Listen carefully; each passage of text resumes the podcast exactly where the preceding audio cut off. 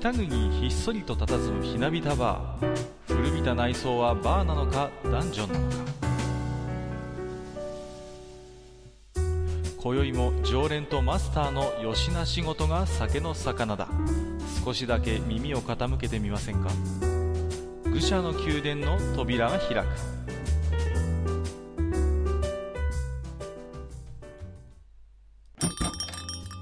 ややマスター、今日も来ましたよ。はいはい、いらっしゃいませ。どうも。あの。ー、あれですね、なんか、まあ、いよいよ秋だなというところでね。うん。うん。まあ、我々なんて特に、あのー北国住まいですから、えー、まあ、はいどちらかというと先にね、こう、秋を感じるような、そんなところにいますけれどもね。うん。はい。なんかもう、あのー今日ね、お連れしているもう一方はね、まだまだ暑いなんてっしゃってて、結構ね、うん、まだまだ秋を感じるのは少し我々より遅いかなと思うんですけれども、えーと、早速ご紹介させていただきます。えー私ども、愚者の宮殿サブパーソナリティのお一人であります、みごりさんです。どうも、こんばんは。かっか、そんなことないよ。コオロギの大合唱だよ。みごりです。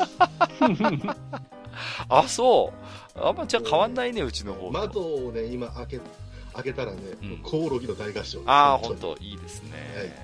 そうにいや、よくない、もう。あうるさい。うるさい。あー。うちの方もねだいぶカエルがうるさくなってきましたけどもね、えーまあ何ですか。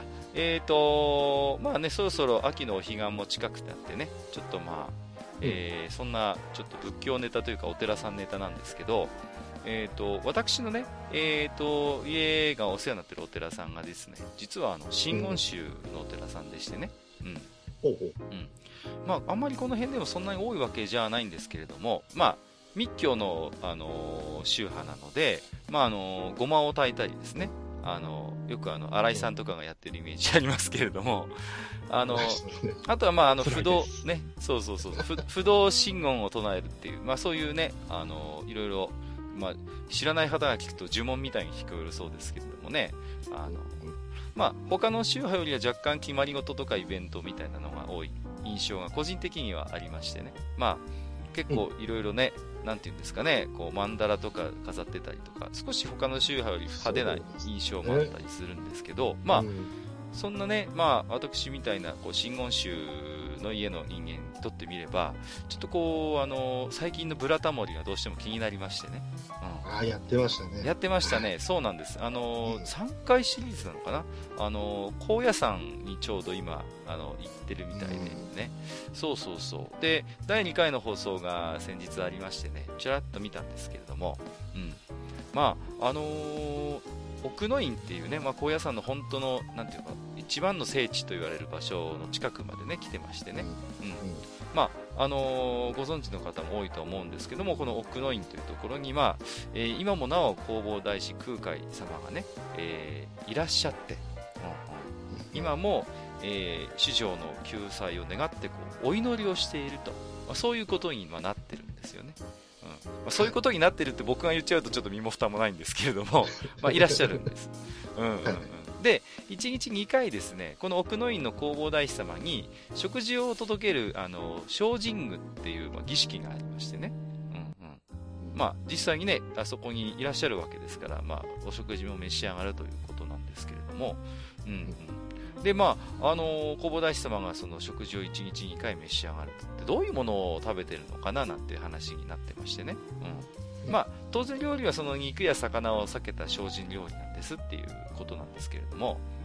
で私当然ねこれはあのまあ、和食なんだろうというようなイメージを勝手に持ってたんですが、えーどうもそうではなくてですね、えーなんと空海様、えーイタリアンや中華料理も食べ仕上がってるということでね。これ もう衝撃が走りましたねこれはね。はあっていう。なんかそれでいいのかっていうね。うん、。あのパスタとかですね、あの中華麺の焼きそばなどもどうやら食べているのではないかということで、あの100歩譲ってですね、まあ、中華料理はまあいいと思うんです、あのうん。ね、あの一応あのに日東ね日東というあのカラーに入りましてね向こうで修行もされてお勉強もされてましたからね、うん。まああの懐かしいななんつってね。あの中華料理食べるのは、まあ、なんとなくこう無理やりこじつければ、うんうん、理解できなくもないんですがちょっとね、うん。イタリアンをねパスパスタはね言い訳できないんじゃないかと。これは。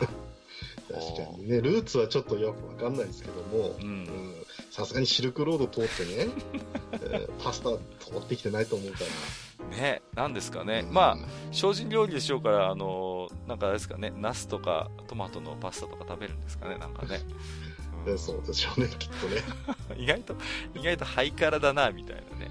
話もあるんですけれども、うん。ん。まあ私もね高野山はお参りに行ったこともありましてね、うん、うんうん。ねあの奥の院の近くにはね本当いろんなお墓が建ってましてねそれこそ有名どころの戦国武将の墓がずらっと並んでいたりですね、はいはい。あとはまあ面白いので言うとこう企業がねこう寄進してお墓を建てたりなんかしててねこう、ヤクルトのでっかいなんか石像があったりなんかしてるのよく覚えてるんですけど。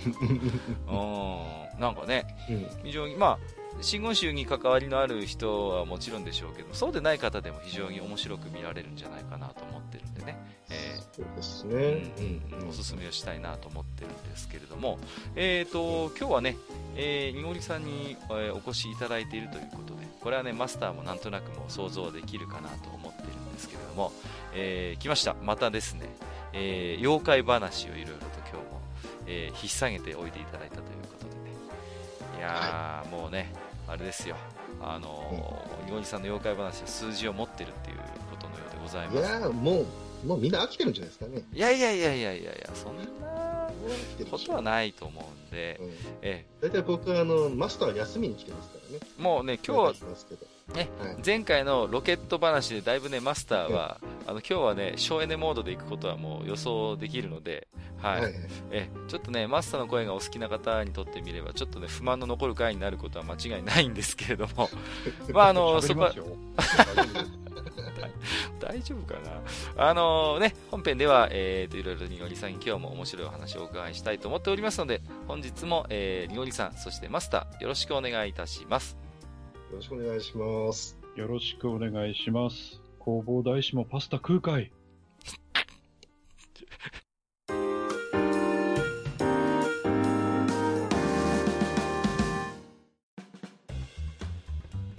はい、えー、それではね、えーうん。マスターのダジャレも華麗に決まったところで、えー、と本編に行きたいなと思ってるんですけれども、えーまあね、いろいろとこれまでもお残念な妖怪とかね、えーご紹介いただきましたけども、今日の妖怪のテーマをズバリちょっと最初にお伺いしたいんですが、いかがですか？えーそうですね、まあ、テーマというか、まあえーちょっとですね、えーアップルさんにギリギリ怒られるかな、怒られないかなっていうぐらいのものを用意しました。あ若干攻めるということですね。はい。そうですね。あはいあのーいろいろ聞くんですよ、アップルさん結構ね、コードうるさいそうですので、はい内容によってはですね、あの、ポッドキャストごと消されるんじゃないかなって気もするんですけれ ただ、それを愚者教でやっていいのかっていうのは、ども。いやいやずっとまだこの疑問ですけどね。大丈夫です。大丈夫です、大丈夫です。どうせね、ドスケベ中年2人のポッドキャストですからね、その辺は特に違和感はないかなということで。もう、今日はね、もう、あの、にもりさんに自由にやっていただいて、僕は、あの、店の隅っこで飲んでますから。ちょっと、マスターがもう仕事を放棄してますけれども、なんか開けてるな。大大丈夫ですかね？なんかもう、目の前に誰もいないんですけど。えっ、と、まあ、まあ、そんなこんなで、じゃあ今日はちょっとそういう、えー、あれな妖怪ということでね、えいろいろとお伺いしたいんですけど、まあ、じゃあどのあたりから行きましょうか、今日は。飲んでるな、ほん本当飲んでんじゃねえはいまあ、あの、あれという、まあ、えー単語なんですけども、まあ、あの、お察しの方はお察しということで、えー特に、えー語りませんが、ええーあれな妖怪って、うえーまあ、パッとイメージするものといえば、ん。うん。実は、まあ、狐とかね、はいはいはい。うんそういったものが化けて、うんえ。ー男をたぶらかすみたいな話とかって、まあ、そういうのはね、よくありますよね。あのーうんまあ、あのー怖い話としてもありますし、あるいは、落語なんかにも実はあるんですけども、ちょっとした炎症話っていうんですかね。あのーまあ、ちょっと色っぽくて艶っぽいけど、バカバカしくて笑える話なんていうのがよく狐、タヌキは登場しますんでね。うん、うんそうですねおなじみの方も多いとは思いますよ。うん。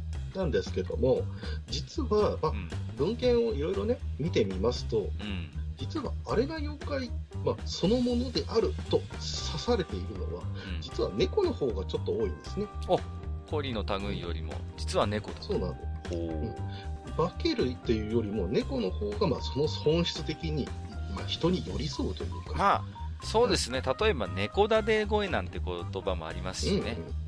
ですですそれもありますし、まあ、猫っていうその単語そのものが、なんかね、えーあっち方面の匂いが、えーしますよね。まあそうですよね。まあ犬に比べれば確かにそういううん自由奔放な部分がね、やっぱりこう、ね、えーその方向で解釈が膨らめばやっぱりそういう方向もあるだろうと。はい、そうなんですけども、うんまあ、その猫の、いわゆる化け猫ですね、はい。えーそれの代表例をちょっとまずご紹介したいと思うんですけども、ほえー、なめ女と言います。う。なめ女。なめ女。ほう。えーこちらはですね、徳島の妖怪でございました。徳島といったら、むしろ猫よりもタヌキの本場というイメージがありますがいやーもうタヌキもあれば、キツネもあって、うんイタチもあれば、ハクビシンもあれば、え ーいろいろあります。まあ動物妖怪のメッカと言っても過言ではないいや。ーもう本当にあそこまでまだいるんじゃねえかっていう えーものなんですけど、はいはいはい。ただ、あの、ここでのなめ女っていうのがですね、うんえー実は富豪の娘っていうのがいまして、はいはい。えーすごい綺麗なんですけども、ああ、いいですね。うんえーちょっとね、あの、変な壁があるんです。性癖ということで。はい。ほうほう。えー全身舐め回すのが好き。当たりじゃないですか。あ、そういう話じゃない。そういう話だ全。然そんな話。あ、そういう話じゃない。あ、はい。全身舐め回すのはそれはもちろん、えーお相手の方と申しますか。そうですおね。ー。はいまあ、あの、綺麗なんで、うんでしかもお金持ち。はいはいはい。なんで男は寄ってくるわけで、そして縁談が結ばれて、うん。じゃあ、えー男がですね、夜になって、んえーその、娘のところに行ってみたら、うんえー舐め回されて、うん。えーなんだこいつはと、惹かれるぐらいちょっとそういう。なるほど。ああ、なるほど。そしてそれだけ。そうなんです。完全にフェチだったんですけどそれだけで妖怪扱いされました。妖怪扱い。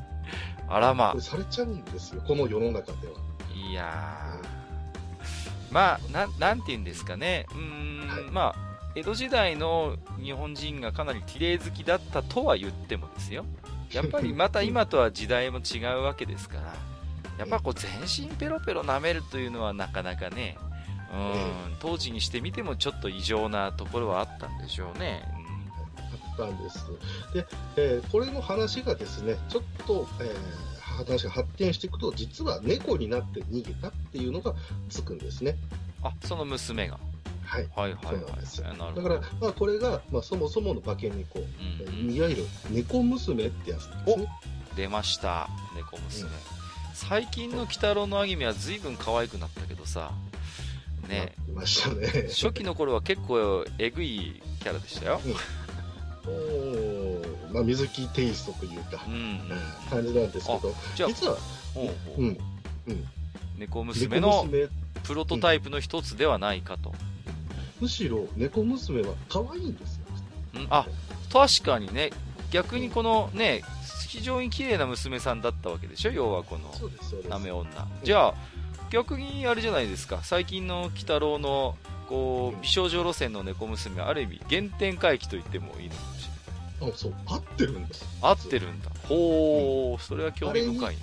そうそうそう。あれにこう、あの、男どもが、あ、エロいとかっていうふうに目線をするのは、本当に合ってるんです。合ってる。お。合ってる。へえなるほどね。うんうんちなみにこのなめ女ですけども、えー結構絵で描かれてます。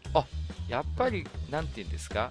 こうねエピソードを聞いててもすごい興味を、まあ、そそられる話じゃないですか。特に男性にしてみればね、ううんん、うんうん。なんかこう絵に残したいっていう気持ちが湧くのもなんかわかる気がしますね。そうなんですよね。あのうん、猫娘と猫股って違うのうん。いや、大体ね、あの、同じとされてるんです。言ったら、化け猫の類。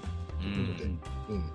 で、猫股っていうのは、もう、えーそのままの通りですけど、えー尻尾が二股に分かれてる。うんうんっていうのが猫股っていうだけなので、うん。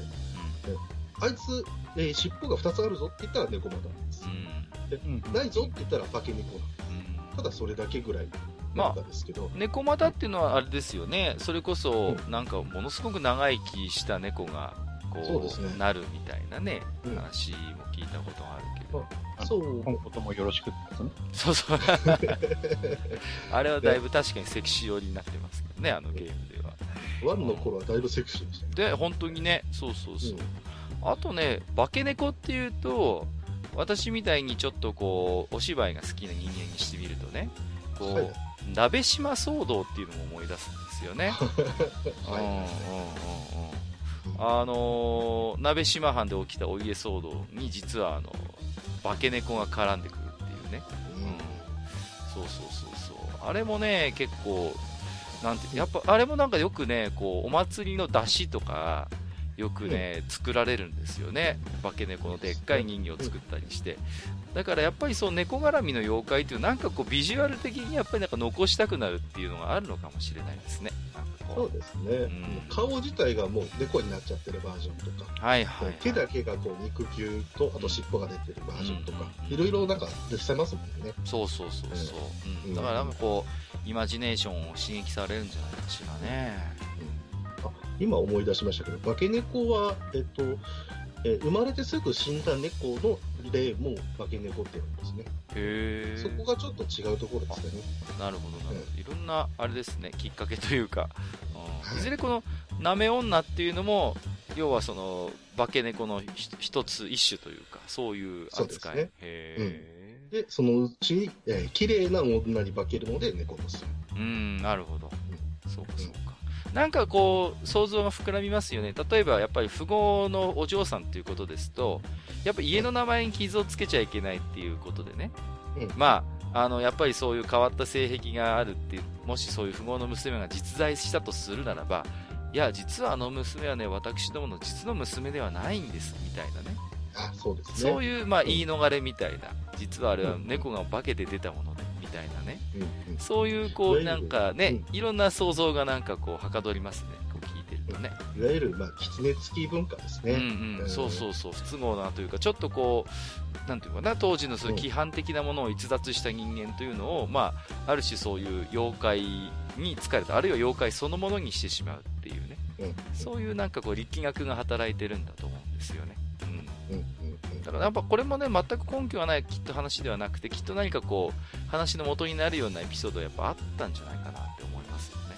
そうですね。特にこれが徳島から出てるっていうのが、またミソかもしうんうんれないですね。うんそうそうそう、うん。その辺もちょっとこう感じますよね、うん。うん。まあ、ちょっと、まあ、江戸とか、えーまあ、今日ぐらいからすれば、異界みたいなそうそうそう。やっぱりねまた広まりやすい。何かこう異界に非常に近いっていうやっぱそういうイメージは当時だってきっとあったでしょうから。ありますね。はい。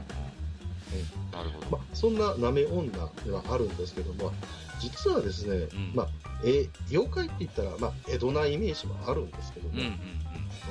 実はね、西日本、特に大阪、京都、まあ、先ほど徳島もご紹介しましたけども、うんはい。えーああいった西日本もですね、えー妖怪の原産地ということで、ほうまあ、そちらの話もちょっとしてみたいと思うんですけども、はいはい。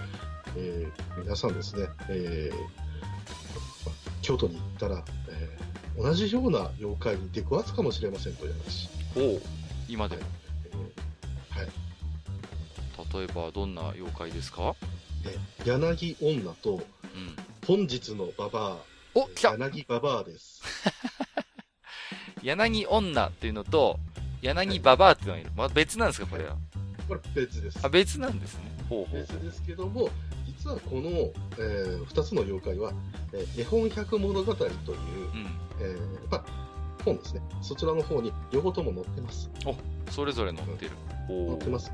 でも、女とババアで分かれてる。分かれてるんですね。へえで柳女の方はですね、えー出生は全然書いてませんけども、うん、うんえーなんか、えーと、柳が、えー首に巻きつかれて、えーそのまま窒息死したっていう意味です。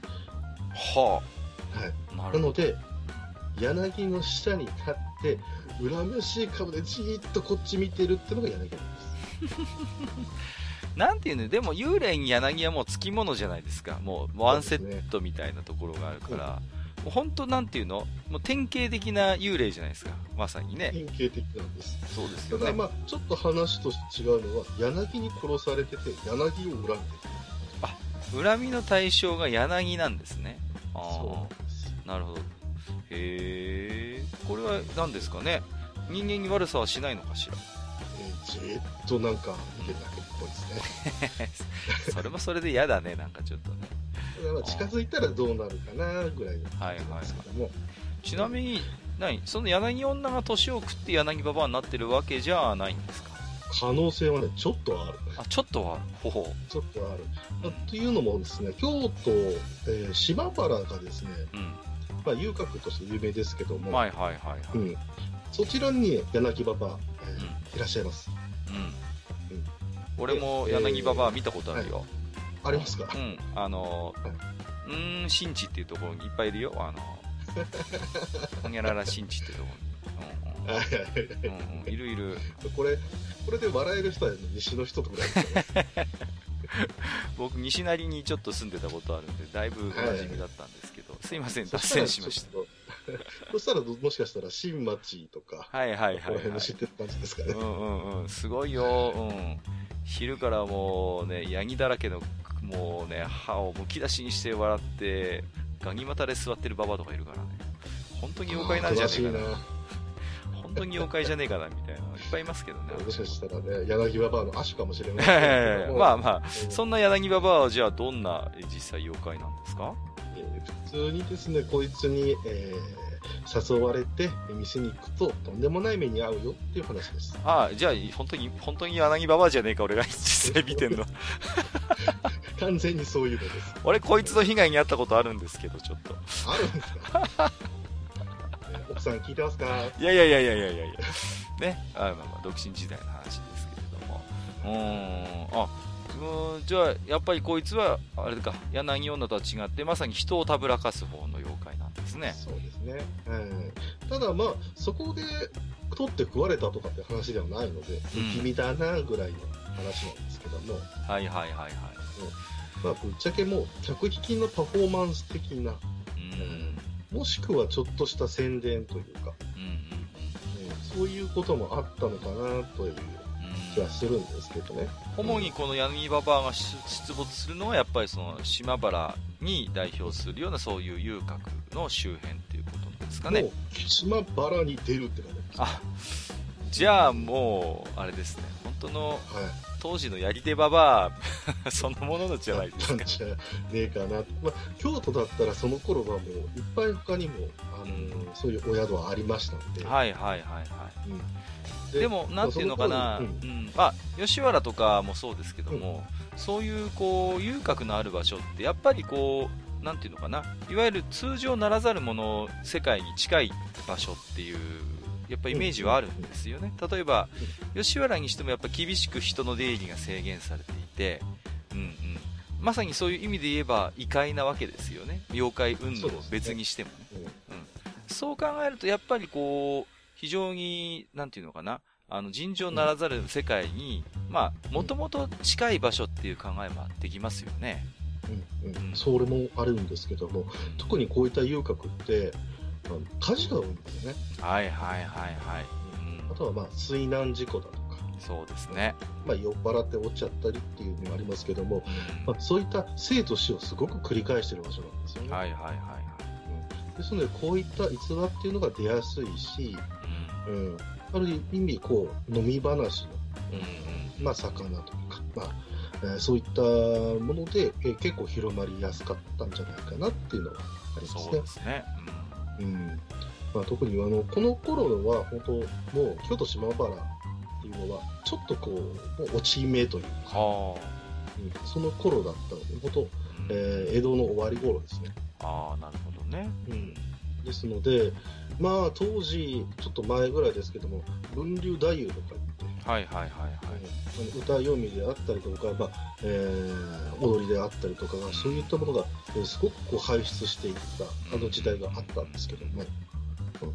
その後でこういった、えー女まあ柳の下に立つ女というものが、えー妖怪として見られてしまっていった。っていうのがなんかこう、物悲しいものも感じながらも、そうですよね、これがうん、もしかしたら そのね柳ババアにしては昔はお客を取ってこうチヤホヤされた時期があったのかもしれない。うん。だけどそういうやっぱりこう春をひさぐ女というのはあの他に居場所がなくなっちゃうんだよね。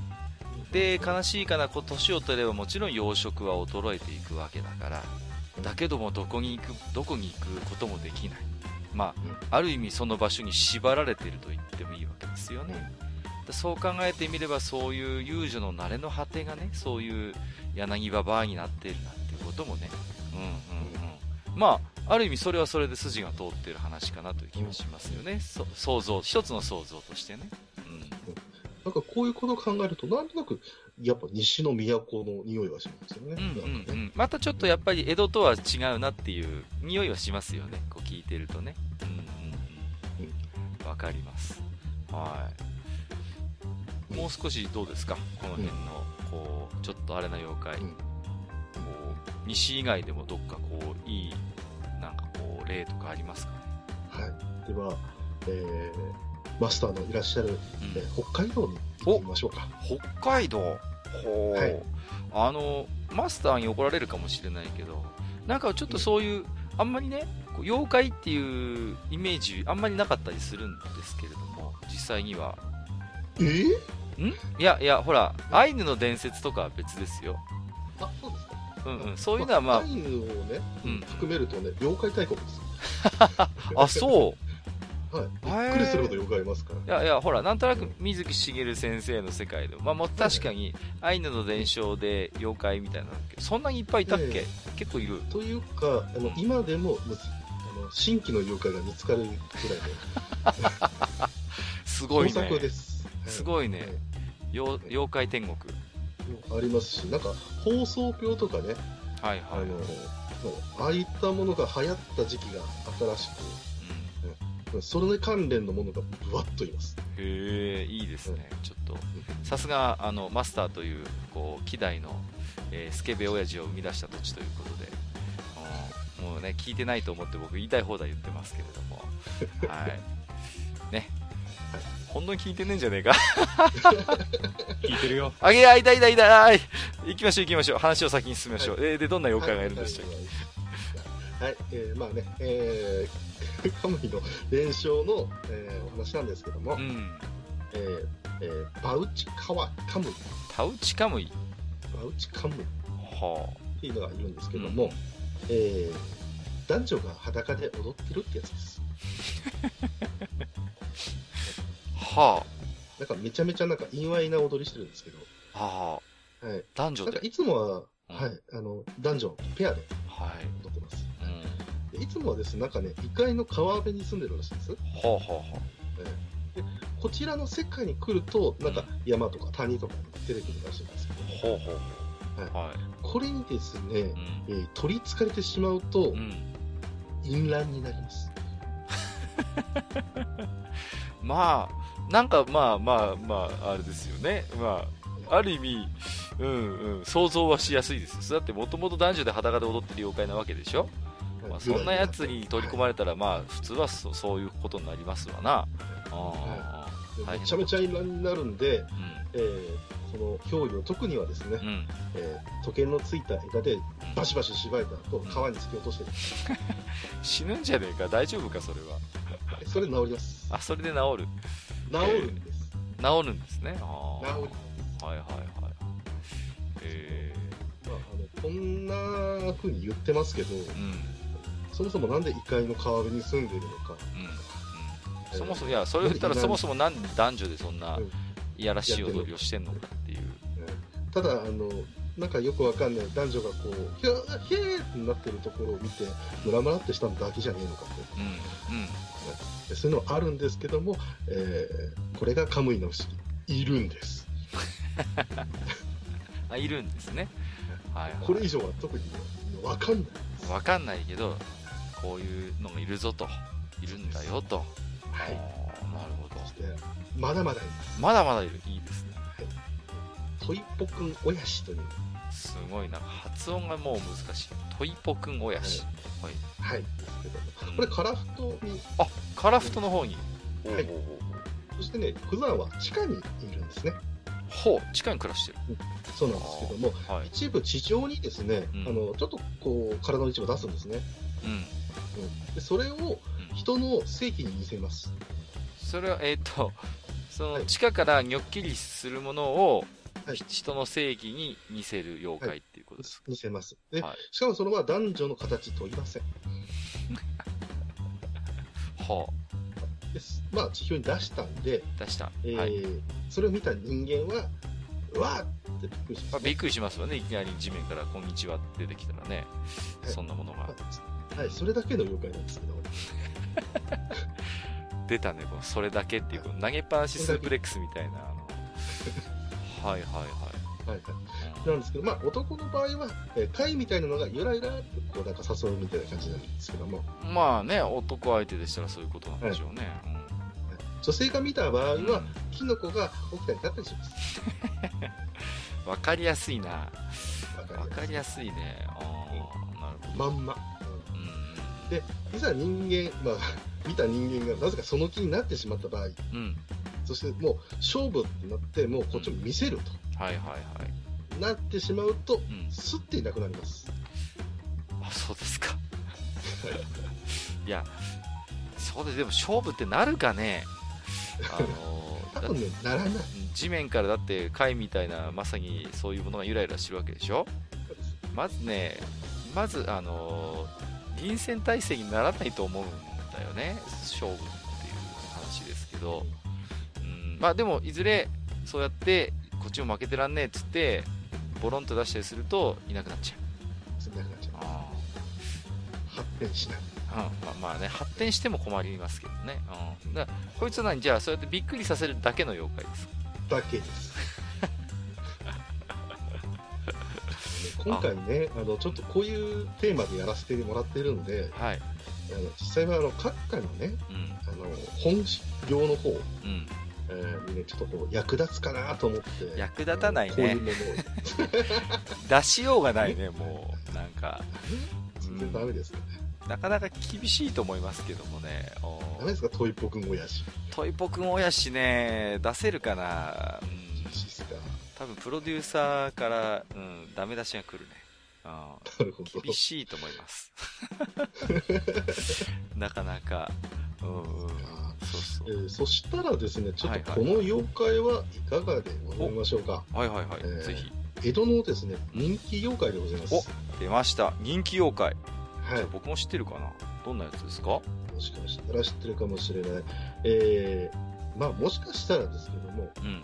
えー、もう古典とかね、えーそういうのをすごく読んでみるっていう知識のある方は、もうこれ言ったら、あのそどういう妖怪かっていうのがパッと分かって、ん。濁り何やってんだおめえっていうふうになると思うんですけども、ほえー怒らないで聞いていただきたいと思います。うはい。ボボングは？いやいや知らない知らない。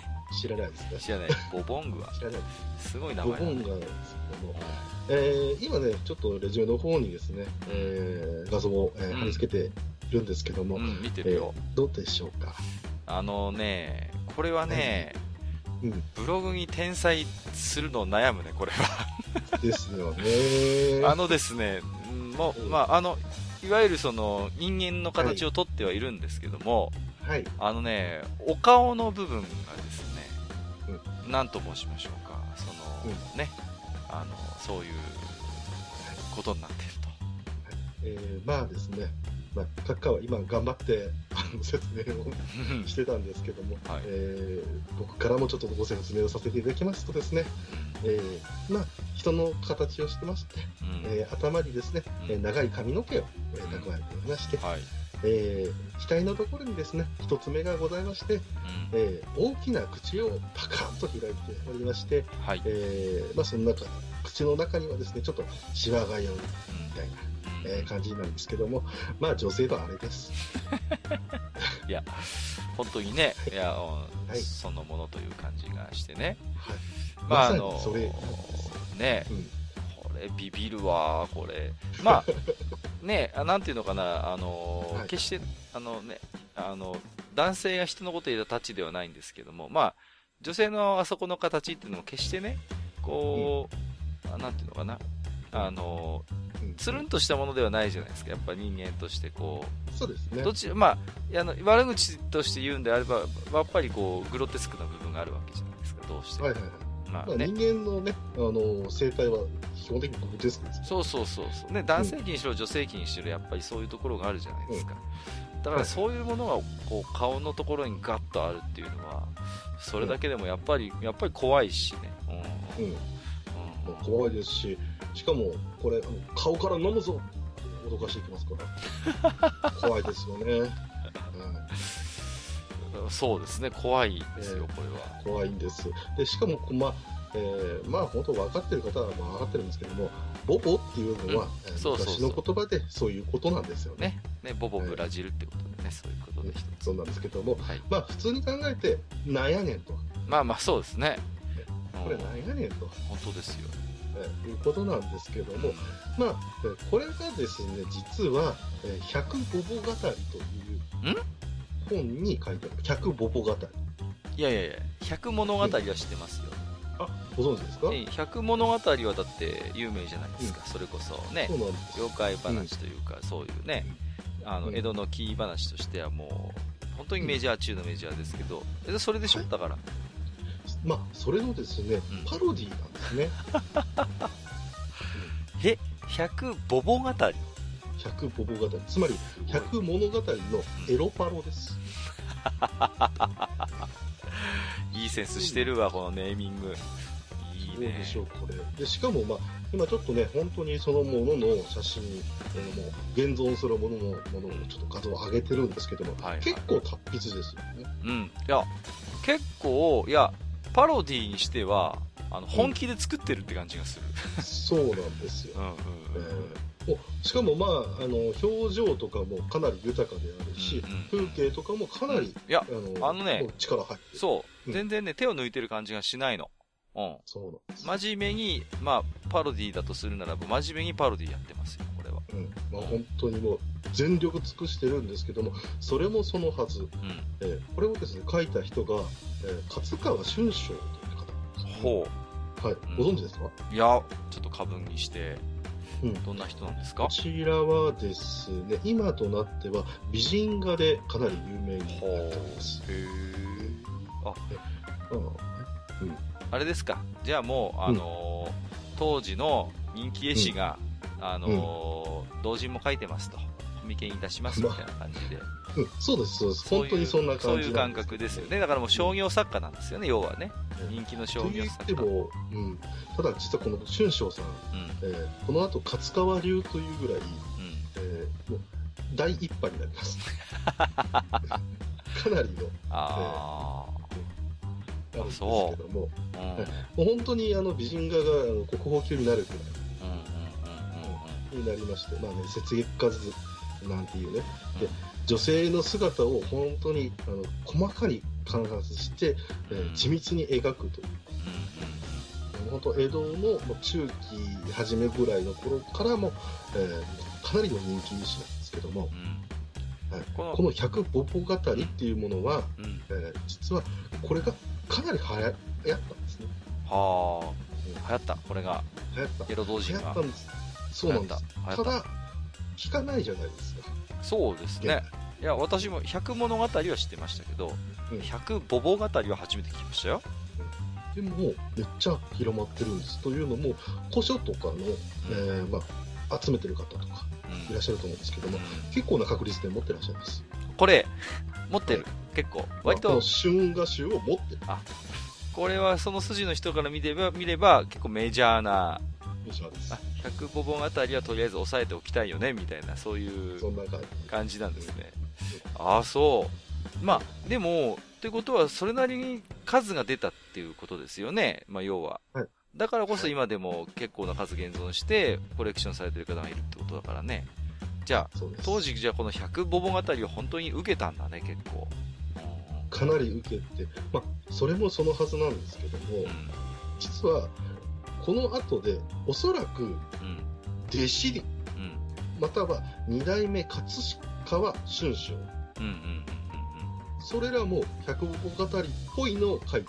ああなるほどねもういわばあれかそういう意味ではもう伝説の同人誌になっていったわけだこオリジナルがその後で第2弾、第3弾、真似して書いた。はいはいはいはいはいはい。はいあなるほどね。ああこの百五個語りなんですけども、まあ、今、えー女性のものが、えーこうやって紹介してるんですけども、うん。えーこの百五個語りの中には、ちゃんと男性バージョンのやつもあります。はい、あそう坊主の頭がそうなってたりとか、あーなんかそれね見たことあるわ。ああと、山良のオロチとか、ー。そうそうそうそうそう聞いたことあるその辺は。そこら辺が載ってるのがこの百五個語り。いいですね。で先ほど弟子の話をしたんですけども、うんまあ、かなりいるんですよ、弟子。ほうほうほう。で、有その名人、が一人いますな。あ、そうなんですよ。ほう。かかわかりますか、これ。えいやーちょっとなんとも想像できないけれども。はい。わかった。はい。ね、わかった。あれあれだ。あのあのねこの絵のタッチだけ見見て予想しますとはい。はい。葛飾北斎。違う。なんで当てちゃうんですか？当て当てちゃった。すいません。あのあのね、え今絵見てて左の男の人がねやっぱり葛飾北斎の北斎漫画みたいな感じだなと思ってねずっと見てたんで。ああそうね。この百桃語り書いた人って北斎さんのお塩筋の人なんですね。そうなんです。は結局、北斎はですね、実はまあ、いろんな絵を描きたい、あ描き方をうん学びたいという人だったので、はい。あのーまあ、この春章のもとに弟子入りするんですけども、破門されて、その後も絵を学び続けて、どんどんどんどんやっていって、うん。えーまあ、本当に葛飾北斎といえば美人画みたいな、まあね。えーこの流れになるんですけども、結局、春章のその教えとかっていうのを、うん。えーまあ、引き継いでいったんではないかと。まあでもね葛飾北斎の作品なんか見てればかなりユーモラスなものもありますしね。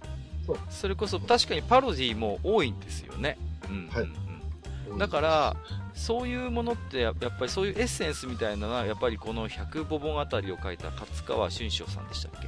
やっぱその方の影響っていうのは当然あるんでしょうねやっぱりね、はい。うんえーそれもありまして、まあ、北斎もですね、ちゃんと、えーエロ物を書いてまして、うん、うん、そうですね、うんうん。むしろ、まあ、春章さんよりも有名な、えーうん。タコがね、女の人に絡んでたりとか、そうなんか最近あのタコが実はあのメスのタコじゃねえかみたいな 話がそうねそう、だから、ユリじゃねえかみたいな。そうそうそうそうそうそうそうそうねそこら辺は北斎さんもあんまり知るところではなかったんじゃないかなと思うんですけど。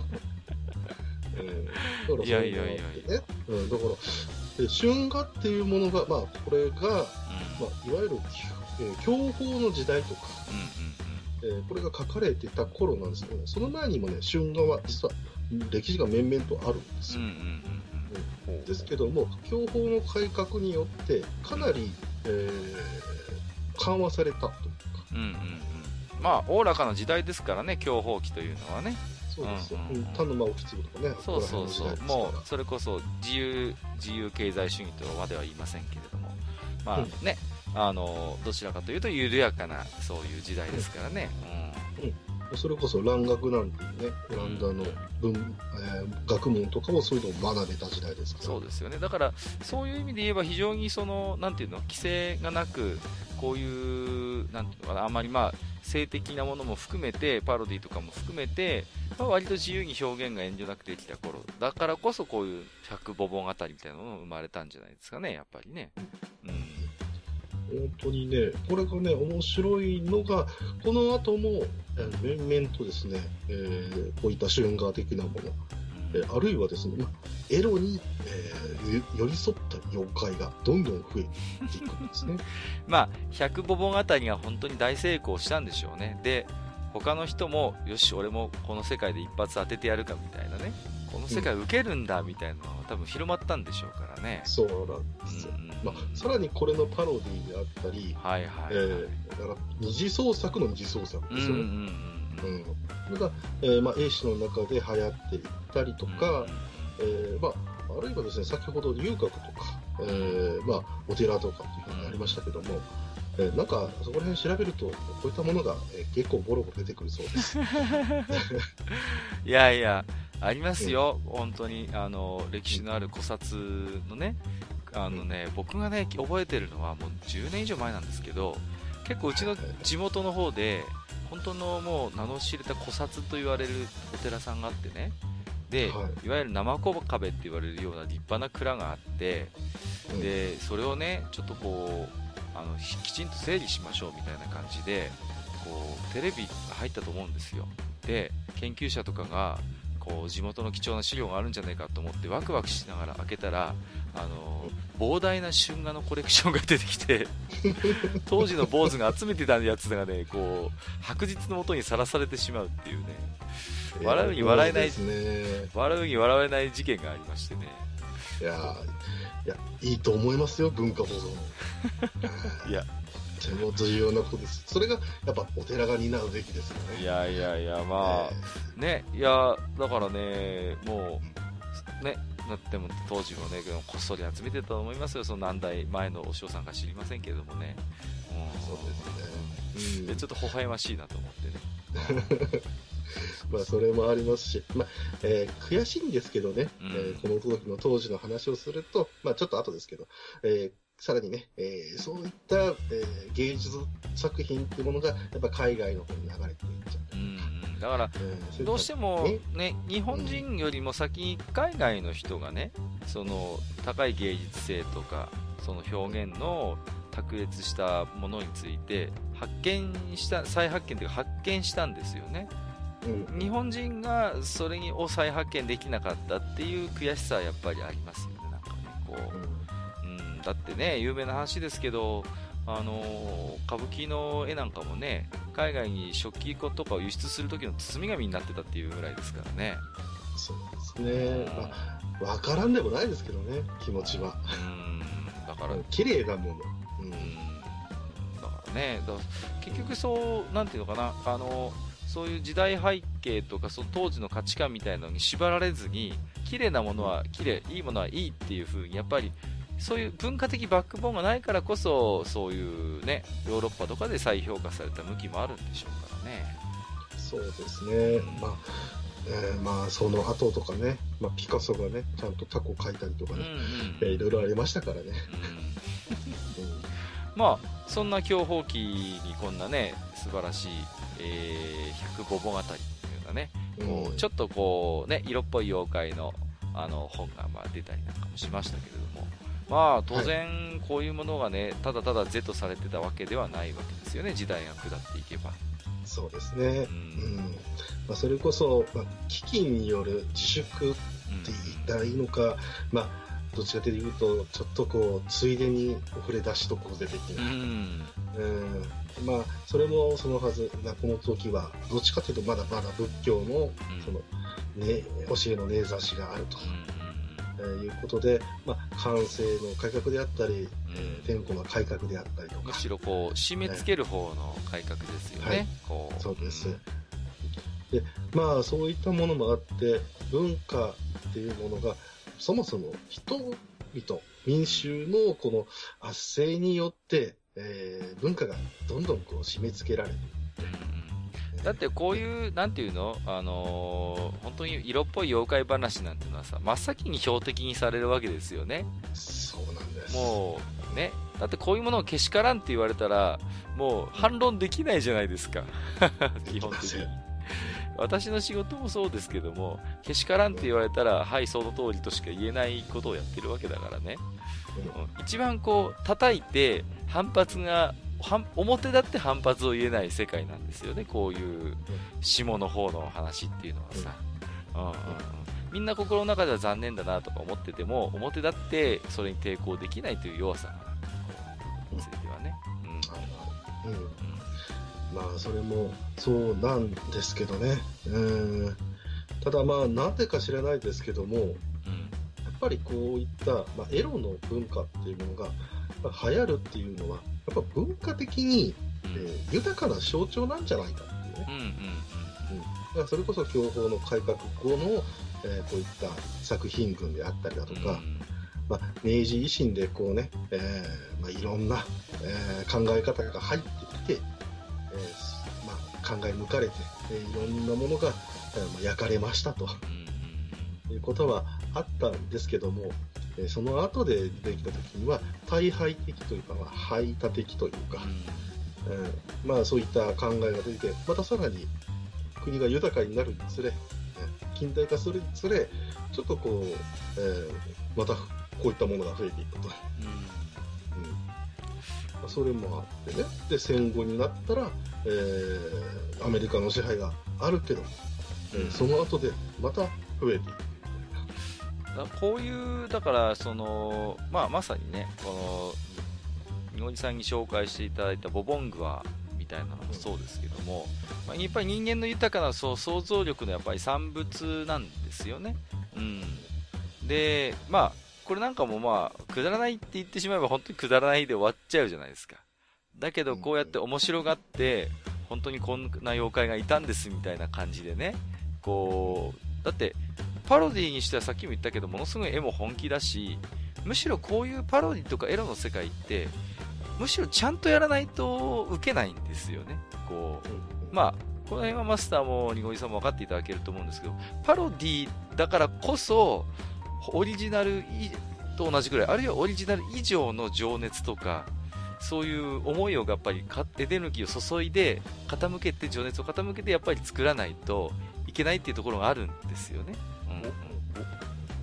だからそれがやっぱり、二次創作へのディスですね。い やいやいや、そんなことないです。またそうやって、またそういうところだけ取り出しても。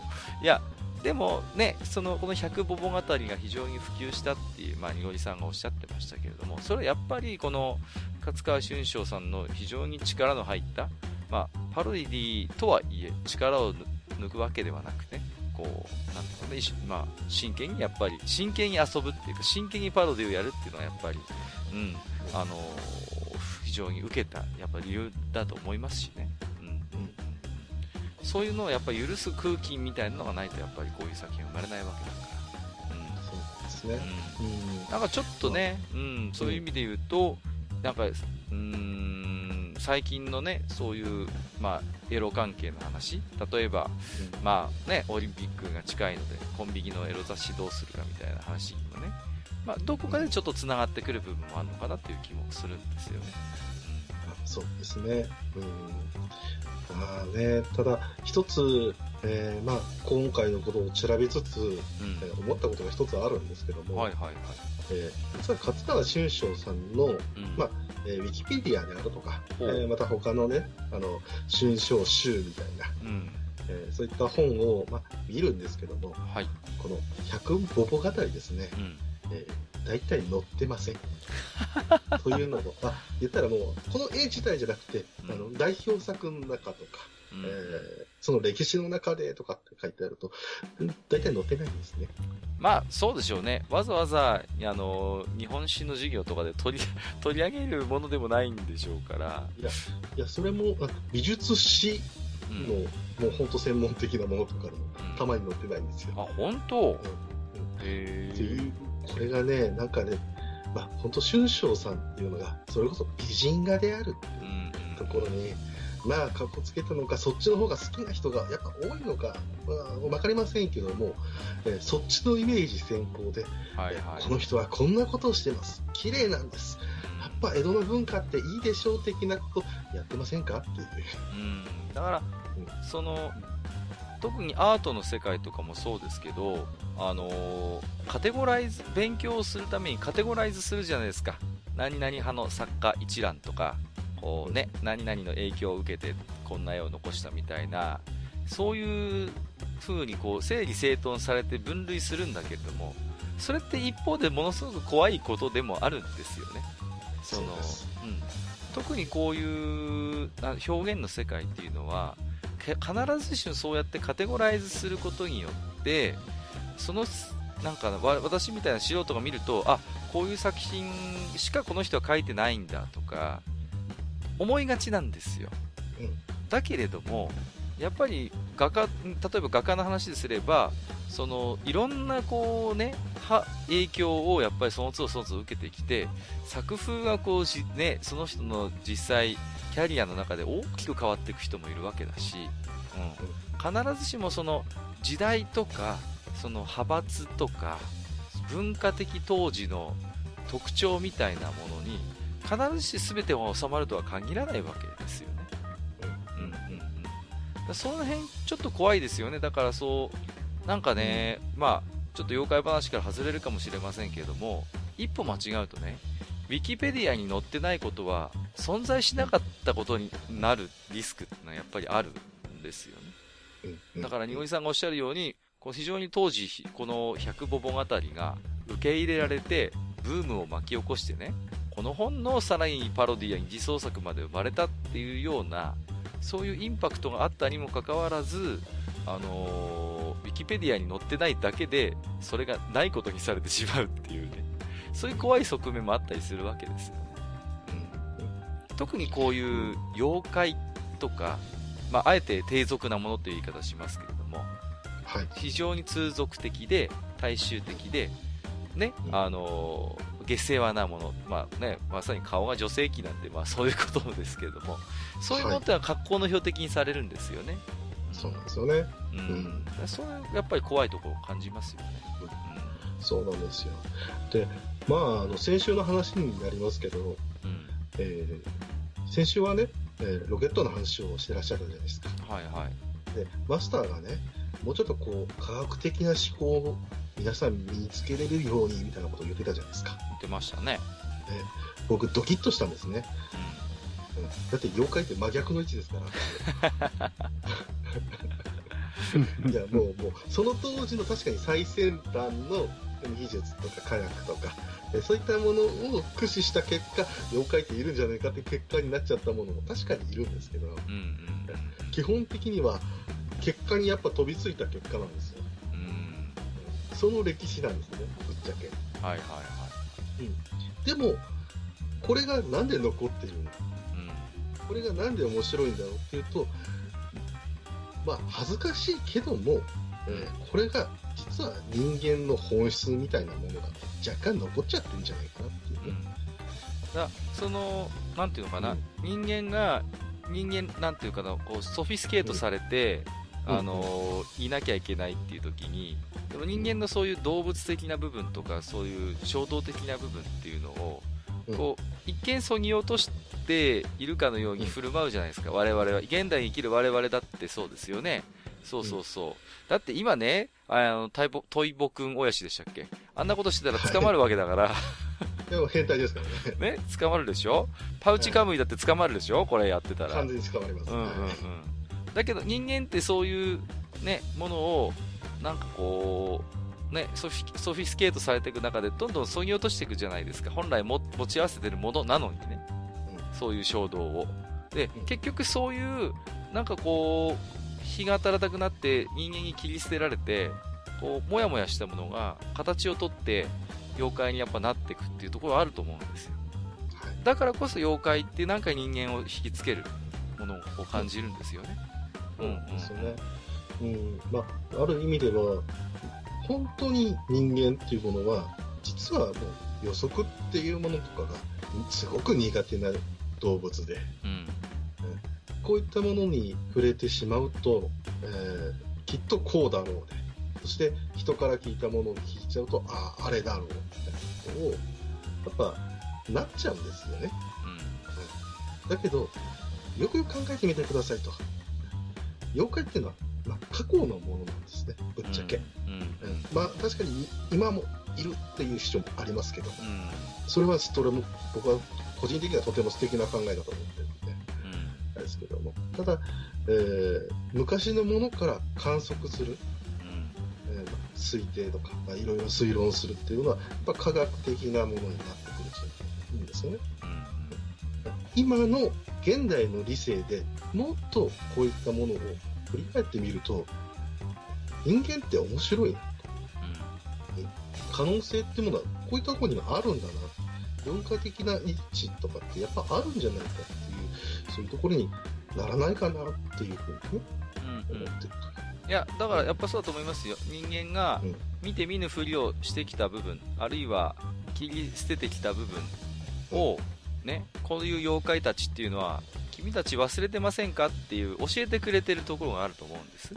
はい。うん。どんなに人間ね、社会的に振る舞ったとしても、そういう性的な、そういう人間、なんていうのかな、動物的な部分っていうのは、もちろん持ち合わせてるわけだし、普段忘れようとか、そういうものを匂わせないように我々は器用に振る舞うけれども、うんでも、君たちそういう人間ってそういう部分もありますよね。君たち忘れちゃいけませんよっていうことを、こういう奇妙な性的な、人間の性的なものを担わされた妖怪たちは、今でもやっぱり人間に教えてくれてると思うんですよ。うんうんうんうん。だから、やっぱり、だからこそ今でもこうやって、にごりさんみたいに、妖怪にある種取り憑かれてね、いい意味で、こう、妖怪話を危機として話す人が今でもそれなりの数いるっていうのはそういうことだと思うし、やっぱりこうやって僕みたいにね、面白がってそういう妖怪話を聞く人がいるっていうのはやっぱりそういう、なんていうのかな、妖怪のやっぱり役割の、うん、ある種証明だと思うんですよ。うん。なんか今日あれだね、後半すげえ真面目な話になっちゃったね。真面目な話になっちゃいました。うんうん。そしたらですね、えー最後にですけども、うん。えー今日はですね、9月18日ですね、そうですね、収録日ベースで。はい。敬老の日ですよね。うん、そうだ。ということで、敬老の日だったら、言っときましょうか。うん本日のババ出たア、1回目。待ってました。なんかね、一部に熱烈なファンがいるんですよ、本日のババ一人ですよね。ア。うん。なんかうちの相棒もなんか楽しみにしてる。あ、本当ですか？いやーよかった。うん本日、じゃあ今日ご紹介いただく本日のババア、どんなやつですか？えー、テッジです。テッジ。はいはいはい。えーこれはですね、伊豆八丈島の山場です。ほう。山んば。ははいい、はいはい。山場です。えー人をさらっていい、えー山道ですね、えー迷わせたりします。怖い妖怪じゃないですか。かなり怖いです。うですけども、親しくなると、うんめちゃめちゃ親切です。ん。親しくなるとね。運んで、はい、荷物を運んでくれたりですね、うん。迷子になった子を保護してくれます。いい妖怪じゃないですか。はい。うん。テッチはね、もう優しくしてあげてください。うんうん。ただし、うん。はい。両父をですね、うん。たすきのように両肩にかけてます。何ですと？ということで、えー今日の妖怪話は以上となります。すごいインインパクトだね。もう、あそうです。デンジャラス爺さんとかに出てきそうな感じですね。あもしくは漫画太郎とかね。あ、そうです。そういう世界だね。うんうんうんうん。たすきのように両肩にかけてる。おっぱいを。恐れ入りました。えー、ということでですね、本日のババアも出てきたところで、えー、今日はですね、えー、まあ、俗なるところに妖怪あり、ちょっと荒れな妖怪ということでね、いろいろとお話をしましたが、意外や意外後半はね、結構、あのーお堅いと言いますか、えー 少し考察が深くなったかなと思ってるんですけれども、えーと、いろいろお話しいただきまして、にごりさん、今日はいかがでしたでしょうかね？えーそうですね。まあ、あのーマスターがね、ちょこちょこ話しかけてくれてたんですけども、うん。うん。あの僕が北斎よく知ってますねっていうフォロー多分も待ってたのかなあれ以来あんまり喋ってません。そうですね。はうん。まあ、あの、うんえー最後までやり遂げてよかったです。い。はい。えーありがとうございます。はいじゃあ、えーそんな、えー今日は仕事を放棄して横で飲んでいた、えーマスターいかがでしたでしょうかね？はい。えーっと、まあ、非常に楽しく、えー僕がね、えー出る幕もなく、えー非常に楽しくね、話を聞かせていただいたんですけども、はい。一つ思ったのはね、やっぱりあれですよね、その、えー勝川春章さんの、えー作品として、その、百母語語がね、あまりその表立って、えー語られないというところで、その、綺麗な春章と、まあ、俗な春章うん。うん。みたいなのがいて、えーその、春章を、例えば、えー後世の、まあ、我々の世代の人たちが、春章を、その、えー研究というか、えー勉強する中において、その、俗な春章っていうのはいらないっていうふうに、えー考えてる人たちがもしいるとするならば、えー僕はそういう人たちにクソくらいと言いたいですね。はい。なるほどね。うんうんいまあ、まあ、あれですよね。漫画のお歴史を研究するんであれば、えー山本直樹だけではなくて、森山等もちゃんと読めという、今日はそういう結論でよろしいでしょうかね。はい、はい。えーということで、いい落としどころができたところで、えー本日はニゴリさんをお迎えいたしまして、えー妖怪話させていただきました。えー本日もニゴリさん、そしてマスター、ありがとうございました。ありがとうございました。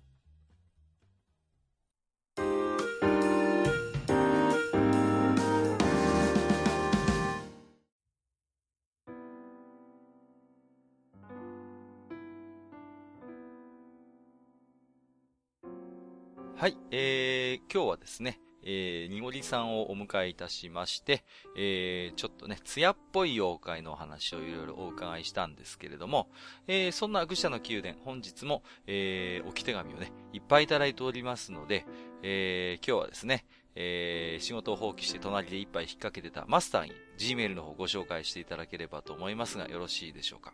はい、わかりました。えー、それじゃあね、えー、G メールいただいたやつを、えー片っ端から紹介していきたいと思います。はい。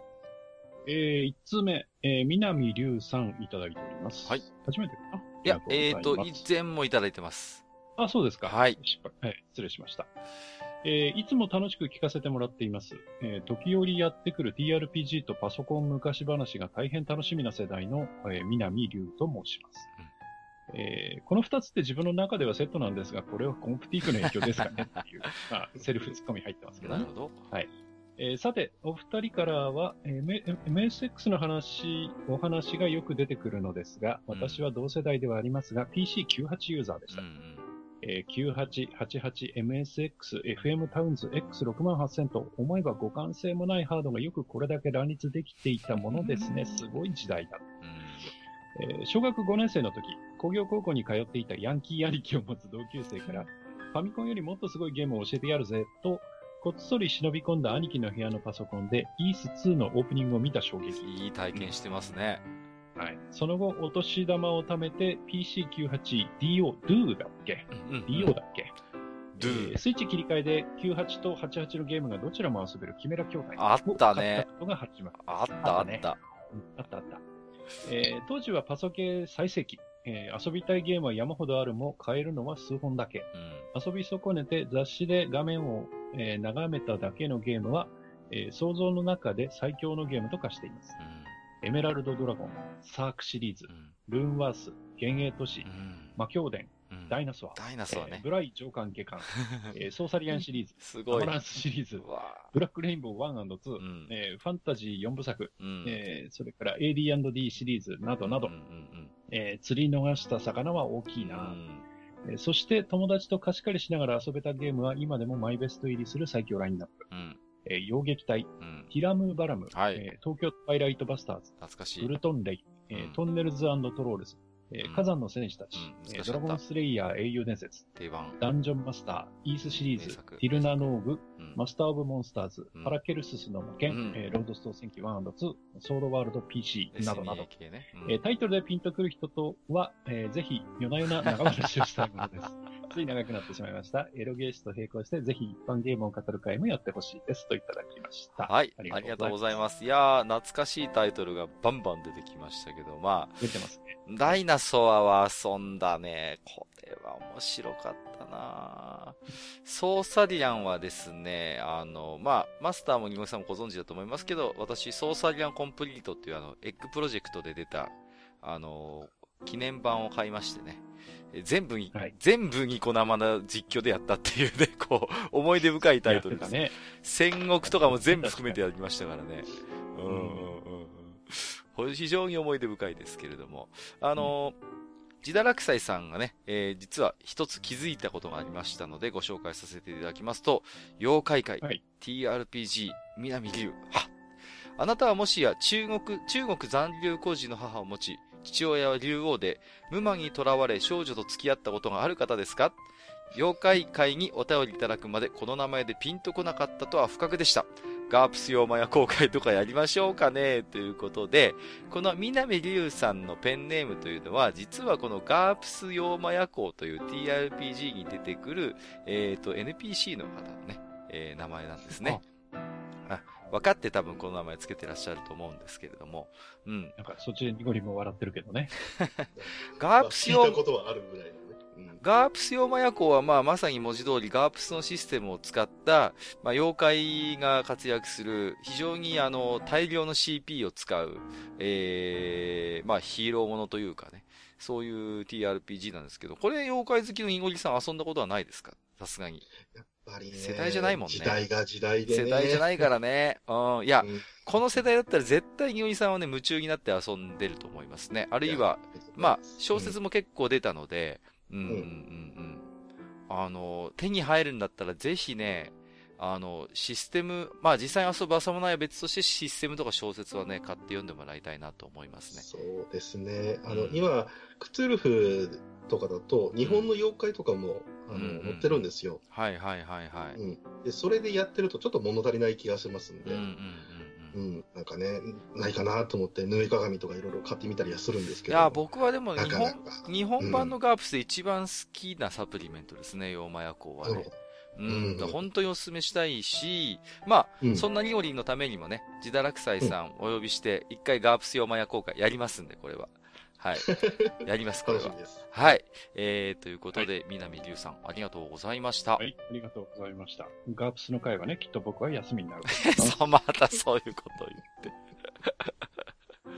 はい。えー、じゃあ、お次紹介していきましょはい。う。えー、木蓮さんいただいております。はい、ありがとうございます。す。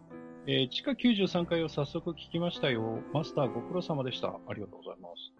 えー、どこまで語るか迷いながらでしたね。うんえー、愚者級的にはアニメや映画につなげるのかなと想像してましたが、基本から入りましたね。うん。えー基本は大切ですね、えーリスナーさんへの基礎講座は、えー後々のためにということで良いと感じました。うんおありがとうございます。えーさて、もう30年以上経っているので、迷惑がかかる人も少ないし、神話レベルになりますので、話半分でコメントします。はい H2 ロケットの開発費は、その当時で2000億と言われてました。うえーウん。ィキでは、えー2750お億円、ーえーそのうちの1000億円が人件費と囁かれています。えー？えー人件費というと聞こえが良いですが、まあその時代ですから会議という名の〇〇なのです。えー真面目に作れば半分強で開発できたことになります悪口はここまでで、開発にはいろいろと苦労があったようです。うん。エンジンの爆発による死亡災害や急なコストダウンに対応しきれずの打ち上げ失敗。えー今までが予算が緩かったですから、対応するための必要犠牲だったのでしょう。えーちょうどその打ち上げ失敗の後にアニメ、二つのスピカという番組があり、あねロケットが民家に落ちるシーンから始まりうん。ます。今の北朝鮮のロケットがこんなイメージとなります。笹本さんは星のパイロットが面白かった面。白かったね。えー近未来の小説で北朝鮮問題で話題の B1 爆撃機やら、えーその昔の音速爆撃に衛星を乗っけて、え1段目ロケットとして打ち出す物語。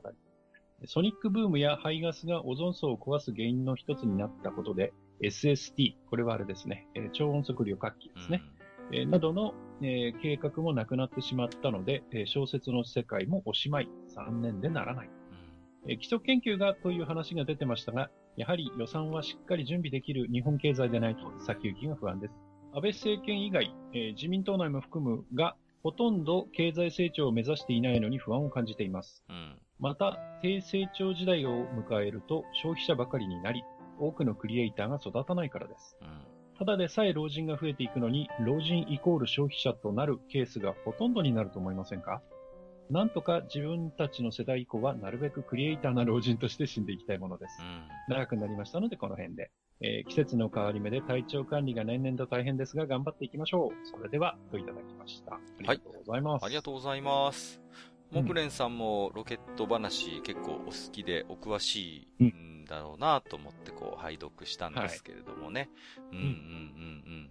やっぱ H2、H2 のロケットのプロジェクトっていうのはもう、い実際いつぐらいからこう始まってるんですか？こう、こういうの作ろうみたいな話っていう。ああ、どうでしょうね。僕もその辺はそれほど詳しくはないので。うんうんうんうん。うんでも、まあ、かなりの、なやっぱりね、予算をはたいて、やっぱり作ってるんでしょうからね。うーん、まあ、特にこう、これからね、うーん、経済がこう、縮小再生産されていく時代に入っていくと、なかなかこういう部分っていうのはね、うーん、どこまで効果が、経済効果があるの？みたいな話にすぐなっちゃうっていうところがね、難しいところで。まあ、その辺の、なんていうのかな、難しさは、なんか前回ちょっとマスターにもいろいろお話しいただいたんですけれどもね。うん。うん。まあ、あの、低成長時代になると、クリエイターがそ育たないっていうのは、うん、なんかちょっとわかる気もするんですよね。うん。あるいは、もう一つ付け加えるとするならば、既存のクリエイターがクリエイターでいられなくなるっていうのもありますね。うんうんうんうん。まあ、あのそういう仕事で食っていけなくなるっていう部分もありますね。うんうん。だいからや、、で、やっぱりね、うんあの、まあ、木蓮さんが、うんえーまあ、2000億っていう開発費の中で、うん。えーそのうちの1000億が人件費であって、うん。えーまあ、会議というのが丸々だと。うんうんうん。おっしゃって要は。無駄遣いだってうんういう、ん木蓮さんおっしゃりたいと思うんですけどもうん。ん僕はね、あの、この1000億円全部が無駄だったというふうにはちょっと思えないんですよね。ああ、なるほどね。うんう。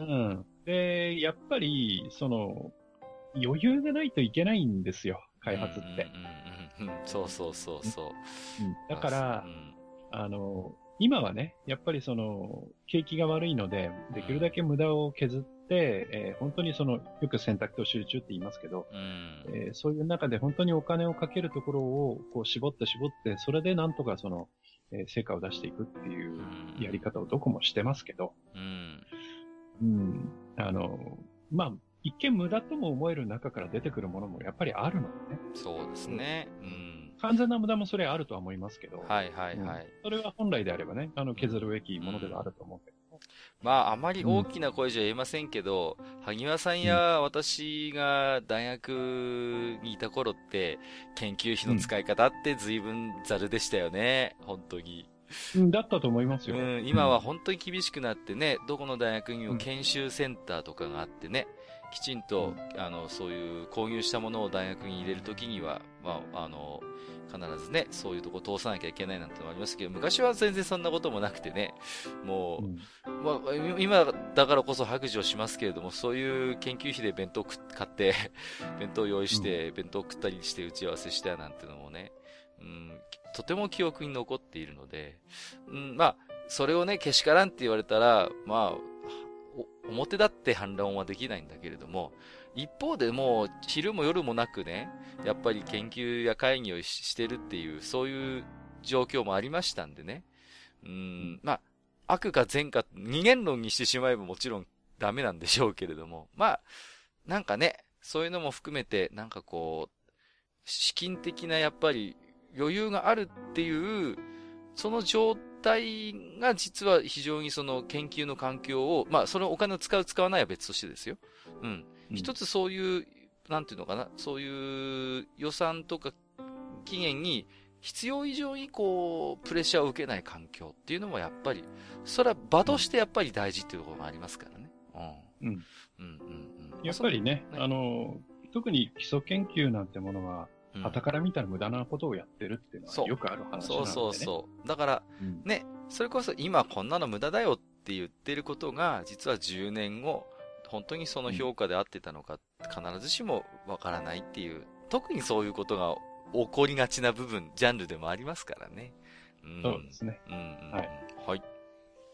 はい。えー、まあ、そんなわけでね、多少多めに見てやってください。はい。はい、木蓮さん、ありがとうございます。甘いっい。て言われちゃうかもね。はい。えー、お次行きましょう。はい赤いシャポーのエルさんです。はい。えー、最初からなんかね、えー、米印がついてまして、うんまたこ、またもや長くなりました。すいません。大丈夫です。あの、うちのね、はうちの、あの、置き手紙はね、長いのはデフォですから。そうです。大丈夫です。はい。えー、カッカさんマスター、こんばんは。赤いシャポーのエルです。えー前回、またもや知識と知恵が拡張する学術的なお話、ありがとうございました。あらら。あ、これ、ロケット会ですかね。うん、ありがとうございます。ありがとうございます。えーそれと、カッカさんの枯れた声がセクシーだったと感じたのですが、私はのんけです。えー？えー今回は予防線を張るというより拡大してらっしゃる、えーに、ニゴリさんが、えーゲストだったので、またもやニッチな妖怪話を期待しております。はいねかなりご期待に添えたんじゃないかと思います。おそらくね。えーゾクゾクするな誰が言うだろう、誰か言うだろうけど。えー自分、またもやなんですが、えーいらぬとも聞かせていただいております。ありがとうございます。おはい。えー両番組なのに、サイレントリスナーなのを心苦しく思っていたのですが、その中で、えーぜひとも投稿したいと思いつつ、やはりタイミングを逃した黒歴史の回というのがありましたよね。あ、ありましたね。えーそこで、えー番組違いで恐縮なのですが、カッカさんとハニワさんを巻き込みた、ゲフンゲフン。いや、えーお二人にも答えて、お答えいただきたいので、ここで自分のネタを一つ。えー自分、昔ある TRPG サークルに入っておりました。えーそこでは、学生から社会人まで男女比7対3くらいで女性が参加してました。えーしかし、女性陣もこじらせていた方が多かったのか、えー結構な確率で男性キャラをやりたがり、えーパーティーとしてのバランスがある意味で偏るような、と変な心配をした私は、えー女性キャラを作ってゲームに参加してました。えー GM、ゲームマスターばかりやっていた反動か、変身願望があったのか、よくわかりませんが、それなりに多かったと思います。うん。えーしかし、ある時気づいてしまったのです。うん。えー自作の女性キャラが演じていた、演じていた自分が、割と自分好みの女性像であるということです。わかるなえーバレてないと思いたいのですが、そういえば一緒にプレイしていたメンバーが妙にニヤニヤしていたような気がするし、若く経験も少なかった自分が女性を知ってるわけもなし、表現するとなると手段は限られていたはずで。はい。えー、にごりさん、こんな不発弾を掘り返させてくれてありがとうございました。では、お二人、黒歴史について何か一つよろしくお願いします。というう、ちょっと、ありがとうございます。どこのポッドキャストですか、こんな、もう巻き込みリプみたいな、こういう置き手紙。巻き込みんでますね。いやそんなつもり一切なかったんですけども、いや、参ったな なんか、全は然参った風がないな。全然ニヤニヤしてるじゃないですか。黒歴、黒歴史って、まあ、あの、ケチをつけるわけじゃないんですけどもね。これはいはい。元ネタって確かあれでしょ？単影ガンダムでしょ？さ大体そこら辺からですよね、はいうん。でもね、なんか、黒歴史って言って、みんな、なんか、過去の自分、うわーみたいな、耳を塞ぎたいみたいなって言うんですけど、はいはい。僕はなんかね、やっぱそういう黒歴史、まあ仮に黒歴史というものがあるとするならば、そういう過程ってすごい大事だと思ってるんですよね。うん。はいはい僕なんか、当時の黒、まあ私に黒歴史語らせたら長いですけど、その、今もある意味黒歴史ですけどね。もう、今このし仕事、今この、今のやってる仕事がもう黒歴史ですけど、まあ、もう、なんていうのかな。そういうね、でも自分自身の黒歴史を抱いて飛ぶしかないんですよ。うんうん、うん、うん。と思ってますね。うんだから、うんでも僕ね、黒歴史について人が自重気味に語るときって、うんある種なんかこう、本当に切り捨てたいって本気で思ってる人って実は稀であってね、こう、どこか自分のそんな黒歴史であを、どこが愛しさを持って捨てられないでいる人は黒歴史を語りたがるんじゃないのかなっていう気がしてるんですよね。うん。うん。うんうん。だから、なんかねうん、大体だから黒歴史の話をすれば、こう、微笑ましい話になるんじゃないかしらと、僕は思うんですけどね。結局ね、あの自分が恥ずかしいと思っていても他人からすれば、うん。なんだとか、うん。あ、微笑ましいっていう感想に結局落ち着くっちゃうんですよ。うんうんうんぶっちゃけ、あの、話のネタとしてはそんな面白くないんですけど。うん。うんうんうんうん。あでのね、うん。うんマスターに黒歴史について語ってもらいたいんで、じゃあ僕はあえて一つ言いますと、これね、はいはいみごりさんも知ってる黒歴史だと思います。喋った記憶あるんだよね。あのね、あの、使ってる辞書をあえてボロボロにしたことがありますね。こう、あの、中学校の時ですね。中学校の時に、あの、高校生が使うぐらいの分厚い英和辞典を一人で使ってまして、で、しかもそれを必要以上に使い込んでる風にししたくて、こう、あの、表紙とかを少し、あえてダメージを 与えてですね、ダメージ加工。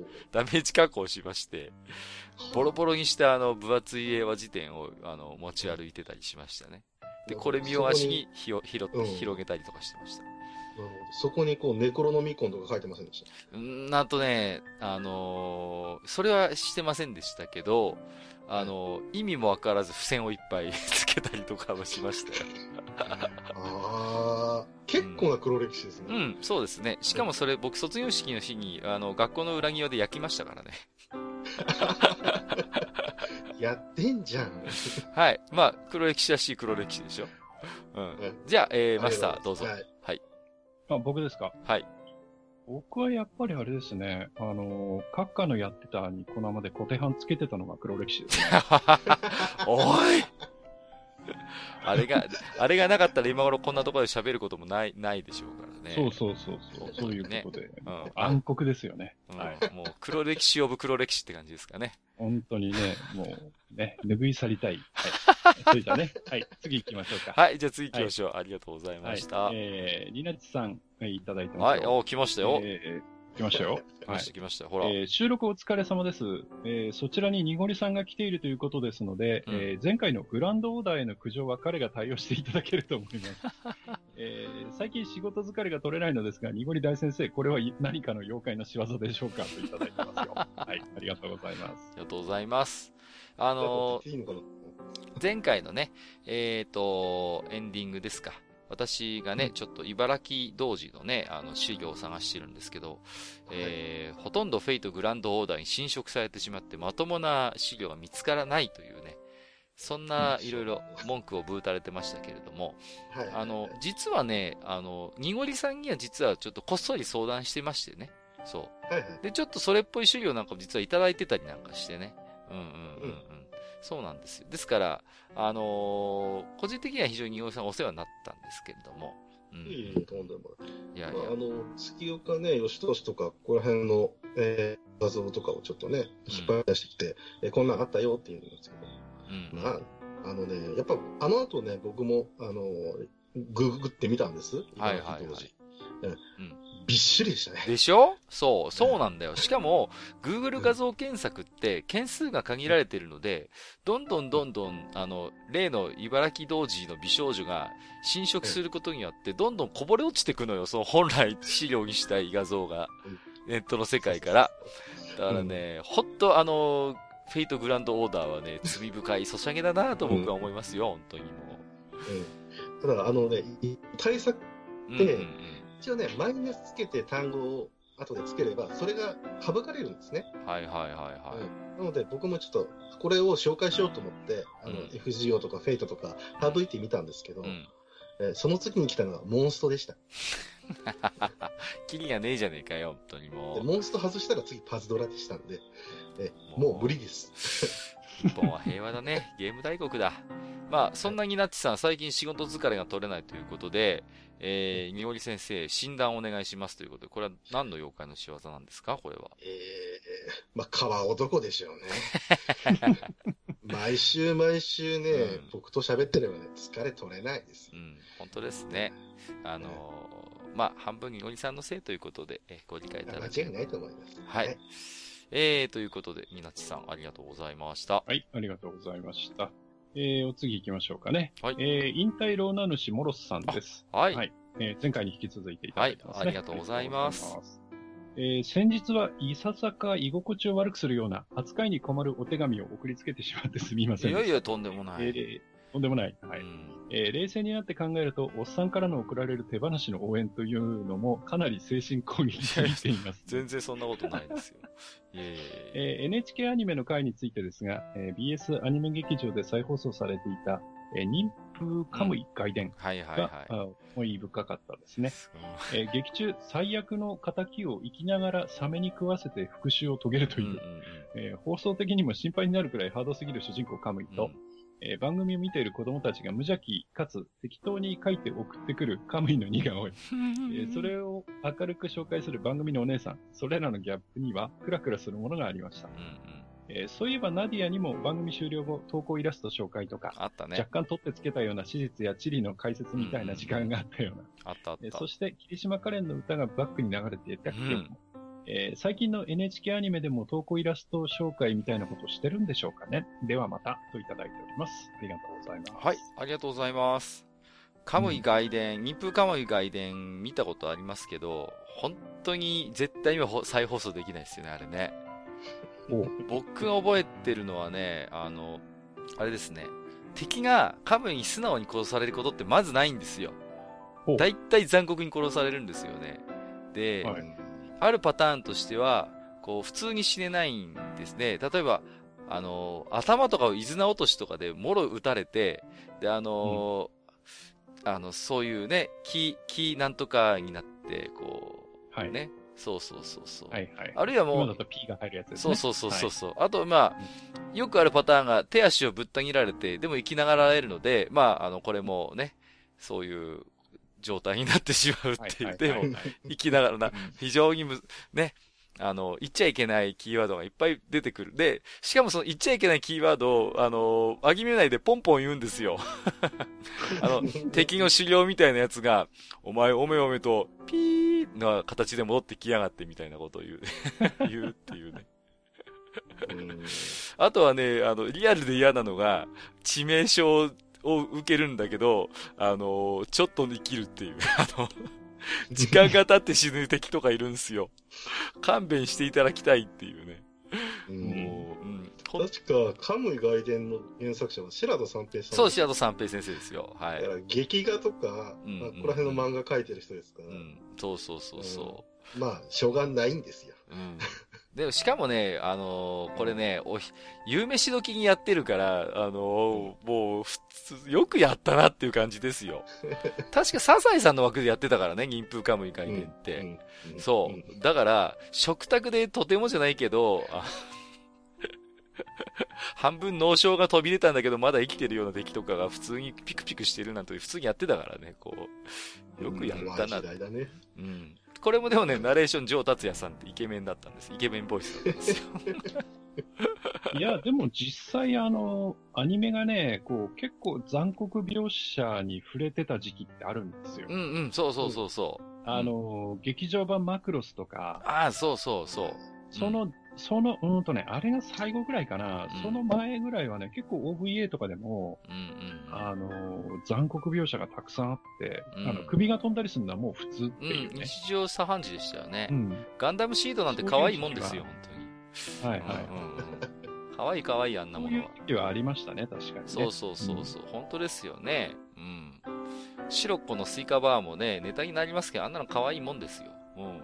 白戸三平先生だったら、あの後も多分少し活かしておいて、本当に、うんうん。ね、うん。あのー本当もう残酷の限りを尽くして殺すと思いますけどもね。えーっと、何でしたっけ？え、あの、イラストはね、今でもあるよね。あの、忍たま乱太郎とか今でもイラスト紹介コーナーとかやってるし、あとはね、おじゃる丸もあるね。花かっぱないな、そういえばイラスト紹介コーナー。でも NHK アニメの定番ですよね。でも、イラスト紹介って。あと、渋谷にある NHK のあそこのところとかにたまに貼ってますよ。ああ、ああ、ああ。だから、その、やっぱり子供たちの、やっぱ、その、自分が好きなアニメにコミットする方法で、一番多分、こう、なんていうのかな。思いを伝えやすいのはやっぱ似顔絵似顔絵だと思うんですよ。うんうん。うんだから、ね、そういう意味で言えば、うん、民放のアニメでそういうの紹介する機会ってあんまりないですけど、NHK アニメはやねうん、やっぱりその辺特徴的だなと思いますね。昔からそうですね、NHK アニメって。アニメ三重視とか青いブリンクもイラスト紹介コーナーって必ずあったもんな。今思い返してみると。うん、うん、うん。はい。なんかすごい、あれですね。いやあのー、うん懐かしい部分も思い出させていただいて、ありがとうございます。はい。はい。今後もよろしくお願い。します。えっ、と、Gmail お次がラストですね。はい。えー、構造さんいただいてます。はい。ありがとうございます。ありがとうございます。えー、毎度さんです。構造です。えー、昔、もう30年以上昔からですが、うん。えー逆円錐形で下半分がコーンのジャイアントコーンスタイルのアイスにうん。ウィンナーコーヒーっていうのがありまして、ほ 真ん中に生クリームが入っていて。えーとても美味しいアイスがあったんだけど、いつの間にかなくなったうな。ん。あと、原くんアイスっていうのがありまして、パッケージは2種類あるけど、うん。味はソーダ味のみっていうのが不思議だった。へえー、原くんアイスはソーダ味のアイスなのにうん異常に硬くて、ー。うん。小豆バーと硬さでは以上だ。よっぽどですね。相当硬いな。硬いですね。うん。えー昔は外れだった小豆バーをよく買うようになったのは大人になったからなのかしら。うん。えー石川県民はアイスが大好きと某県民賞で言ってましたが、うん例に漏れずボックスアイスはよく買います。そうなんだ。3つくらい一気に買いますが、小豆バーはレギュラーです。はえー皆さんはアイスにレギュラーはいますでしょうあ。か？はいはいはい。えーではでは、長い配信楽しみにしてますので、よろしくお願いします。といただきました。はいありがとうございます。あのー僕子供の頃ね、ボックスアイスってちょっと残念だったんですよね。あの、っていうのは、本家よりちょっと小さいじゃないですか。あの、ああ、そうね。そうそうそう。うんでも、うちも兄弟が多いから、だいたいボックスアイスで、あの、小豆バーとかもちょっとちっちゃくて、たまにこう、一個一個でかいのが入ってる時は本当に嬉しかったっていう記憶がありますね。なんかね。うん今日、にごりさんいらっしゃってますけど、にごりさん、こう、思い出のアイスってなんかあったりします？あの正式名称を忘れちゃったんですけど、うん。あの、まあ、えーミルクアイスとチョコがこう、しましまになってる。パリパリのやつ、うんそうです、そうです。あれいいね。はいうんあれは昔から大好きで、はいはいで今でもたまにちょっと買うんですけど、うん。えー子供の頃のお母さんが、えーね、まあ買ってきてくれて、うん。で冷凍庫の中に入れるんですけども、うんえーそこからまあ兄弟3人戦争ですよね。誰が食うか、はいはいはいはいはい。駆け引きをするんですよ。はいはいはい。先食べていいよとか言って言って、で、食わせてる間にうん2本持ってくとか、あれ少ないみたいな、戦争だね。もう完全に戦争でした。ああ、いいですね。ボックスアイス系で僕好きなのはあれだな。ヨーロピアンシュガーコーンだな。あれ好きだな。あれ美味しいですよね、ヨーロピアンシュガーコ美味しいですね。ーン。うん、美味しい。あのー、みのりさんが言ってるやつってあれだよね。銀紙で巻いてるやつでしょ？あ、そうです、そうです。そうそう。そうたまにさ、あの銀紙さ、目立たないところで剥がし忘れがあってさ、たまに口の中に銀紙残るんだよね。あれとかっつってさあります。ありますよね。あるあるですよ。あれ系のアイスの。マスターはあれですか？こう思い出深いとか、今でも買うアイアイスとかなんかあります？ああ、あの、うちの、えーボックスアイスのレギュラーは、あれですね、モナオですね。モナオ美味しいよね、モナオ。はうん。い。でね、やっぱり食べやすいんだよね。うんお腹に入ってそうるから。、そうそうそう。食べやすいです。手汚れないし。うん、うん、うん。なんかね、スマートに食べられるって。あ、心配しなくていいじゃないですか。あれ、こう垂れて手が汚れるとかね。うん。あとね、食べ終わった後、勃起でも何も残んないから、あの、そうそうそう。ね、それも横着するのにいいんですよね、こう。わざわざう。ん。ぼっこ捨てなくていいっていうね。ううんん。あの、僕ね、一昔、5年ぐらい前は、狂ったようにチョコモナカジャンボ食ってたんですけど、だんだんなんか飽きてきて、最近もうあの、あれのチョコないやつあるじゃないですか。バニラモナカジャンボ。最近あっちにくら替えしましたね、なんか。チョコモナカジャンボ卒業しましたね、最近。うん。ああ、うちの同級生にたい焼きアイス、バカみたいに食ってたやついたな。あったね、たい焼きアイス。いろいろ思い出しました。懐かしい。あのね、栗、栗もなか僕好きですよ。あの、30円ぐらいで売ってるやつ。知ってる？栗もなか。なかなかね、見なきですけど、知ってはい。あれ、はい相当少ないよ、今置いてるところ。あの、あ、やっぱそうですか。里の秋とかって名前だっけか。うんうん、うん。あでもね、どうだろう。うあの、岐阜県でもうん、八百津とかっていうところが結構栗で有名だ。あとは、いえな栗とかねう。ーん。ねそちらの方有名だったりする。多分ね、栗アイスのその派生系みたいなのが多分まだ残ってると思います。僕結構栗のお菓子好きなんだよね。モンブランもそうなんだけど。だから、ううんん、本当栗もなかはね、見つけたら買うようにしてますけどね。はいな。かなか。はい。はい。えー、構造さんありがとうございます。えー、ここから先はですね、えー、ツイッターリプライや、ハッシュタグ、愚者の宮殿をつけていただいている、うーつぶやきをいくつか抜粋してご紹介をさせていただきます。もちろん私どもすべてお目通しはさせていただいております。えーと、まずは、モロスさん。あ、こちらでもいただいてましたね。ありがとうございます。えー、押し入れから高校当時、ワールドビルド資料で買って刺して読まなかった文国世樹。えー、服飾の歴史、古代中世編を取り出してみたら、出版元は白水社だった。ごく最近になるまで似た別の社名と思い違いというか区別がついていませんでした。感謝ということで。これ多分ね、白線社会で僕が喋ったんですよね。白水社と白線社って似てますけど全然違いますよっていう話をしたのを覚えてるんですけれども、うん。そうそうそうそう。白水社もね、結構いい著作物いっぱい出してるんですけど、白線社はね、まあ漫画専用出版社だったんでしばらく、ほとんどそうかな。あの、萌えっていう雑誌はまあ絵本ですけどね。うんうん。はいはい。僕ね、うーん、白水社はね、大学の時に第二外国語スペイン語取ってたんですけど、その、うんあれでしたね、あの、スペイン語辞典が確か白水社だったなーっていうのを覚えてますね。うん。うん。はい。えーと、ありがとうございます。青虫さん。アリス SOS でピンクレディの SOS 知ったな。そこで知ったのか。お若い。時代だな。時代うんテンテレあまり見ていなかったけれど、影マンはぼんやり覚えていたり、魔法少女隊アルスは今改めて見たかったり、ということでね。うん。影マンってあれでしょ？あのー主人公が少年探偵で、影もなんか人格があるんだよね。確か。これなんか覚えてるな。うんうんうん。アリスを SOS でピンクレディの SOS 知ったって。なんかあれですよね、ディフォルメされたキャラがくるくる回ってる絵でしたよね、なんかこう。そうです、そうです。ねあの、メインの4人がね。そうそうそう。あれちょっとあアリスが出てきた。そうそうそうそう。SOS、SOS ってね。あれちょっとインパクトあるあ映像でしたよね、なんかちょっと。ああいう、なんていう、ちょっとおしゃれ感のある、なんていうんですか、うん、うんうんだからやっぱりオープニング力入れてますよね。うん。うん、うん、うん。やっぱりクオリティが高かったと思う。うん。うん、うん。なんだろう。あのー特に、テンテレ枠ってやっぱり、そのアニメ目的じゃない人もながらで見たりするじゃないですか。はいはい。うん。だからやっぱりちょっと余計にインパクト少し強めなオープニングとかにしとかないと、やっぱうんね、引きつけられないのかなっていうことをちょっと思ったりしますね。うんうん。そうですね。だって、アニね、メとは、うんうん。そうそうそう。その枠でアニメだけやってるわけじゃないからね、あのそうそうそうコーナ。ーは。なんか、ドラマみたいなのもたまにやってました、やってたやってた。ね。うんそうそうそう。好きだったな。うん今、天才テレビくん見ると、あの、西川貴教のこのレギュラーっぷりにびっくりするよね。出ずっぱりやんけっていうね。めっちゃノリノリでやってますから、ノリノリでやってるよね。もう D ボタンか、あ、あんだけ俺 D ボタン活用するテレビ番組他に知らないけどね、俺は。連打しますからね。すごいっすよね。はいえー、青虫さんありがとうございます。えーと、パンダ屋さん。ウィルキンソン炭酸ドライコーラは一元さんには分かりづらいです。分かりがたいです。ということで、これ画像つけていただいてるんですけど、ほっと、なんでこんなに分かりづらくしたのか、この2種類。本当に似てますがな。ちょっと金が入ってる画像なんですかね。これね、改めて探してみたらね、ありました。このドライコーラ。ありがとうございます。全く甘くないコーラって新鮮だね。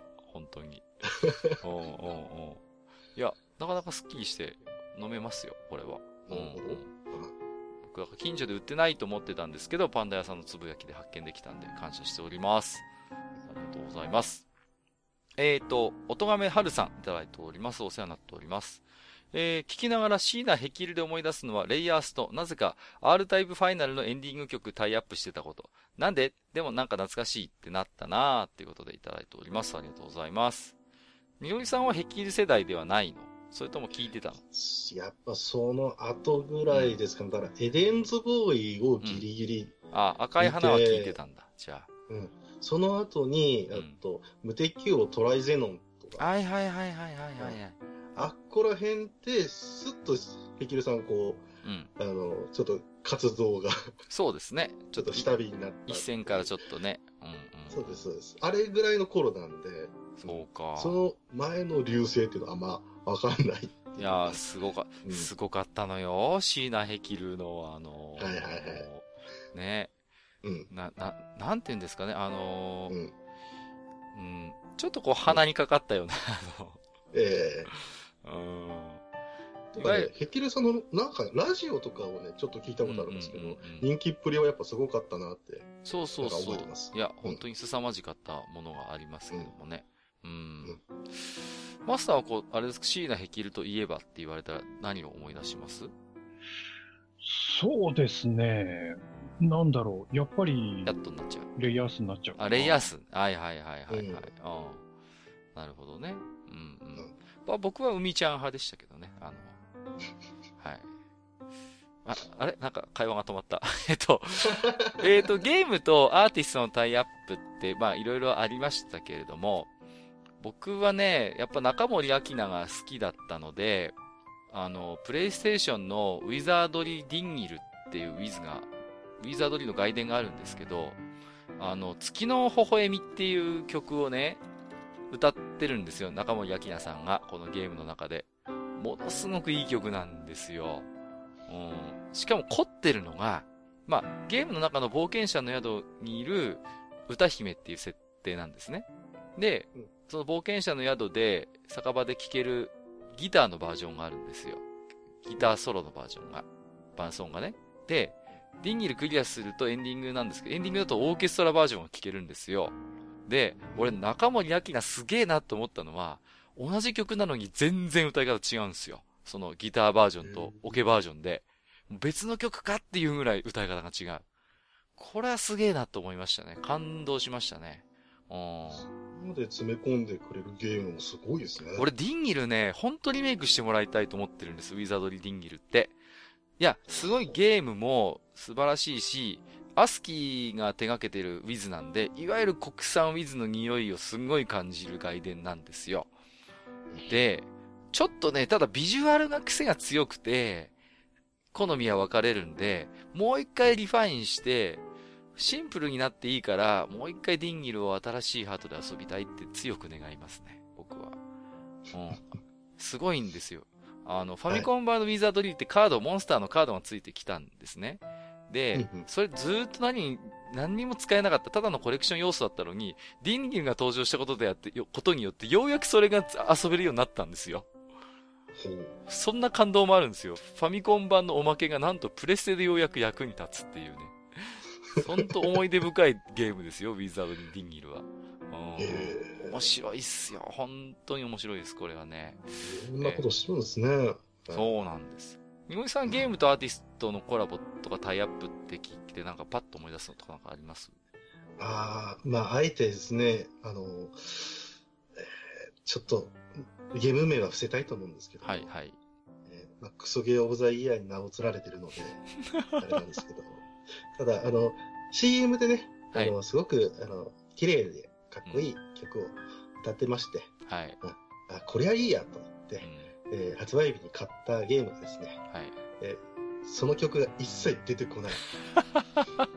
詐欺じゃねえかよすげえな。もう、イメージソングの罠ってね。そうです。イメージソングっていう文字を忘れてました。いやー、ぜひね、あの、本当あの、ウィザードリーディンギル、くどいですけど、本編で聞き放題だからね、本当。ぜひ、あの、ぜひニコ動とかにあるんで聞いてみてください。すごいいい曲なんで。はい。すいません。えー、マスターはいいですか？この辺は大丈夫ですか？うんと、タイアップですか？はい。タイアップというと、うん、牧野アンナ、古い、えー古いんだよなも仲間由紀恵ですか。うわーそっちは黒歴史なんだよな、文字通り。なかったことにしてるからね、本人は。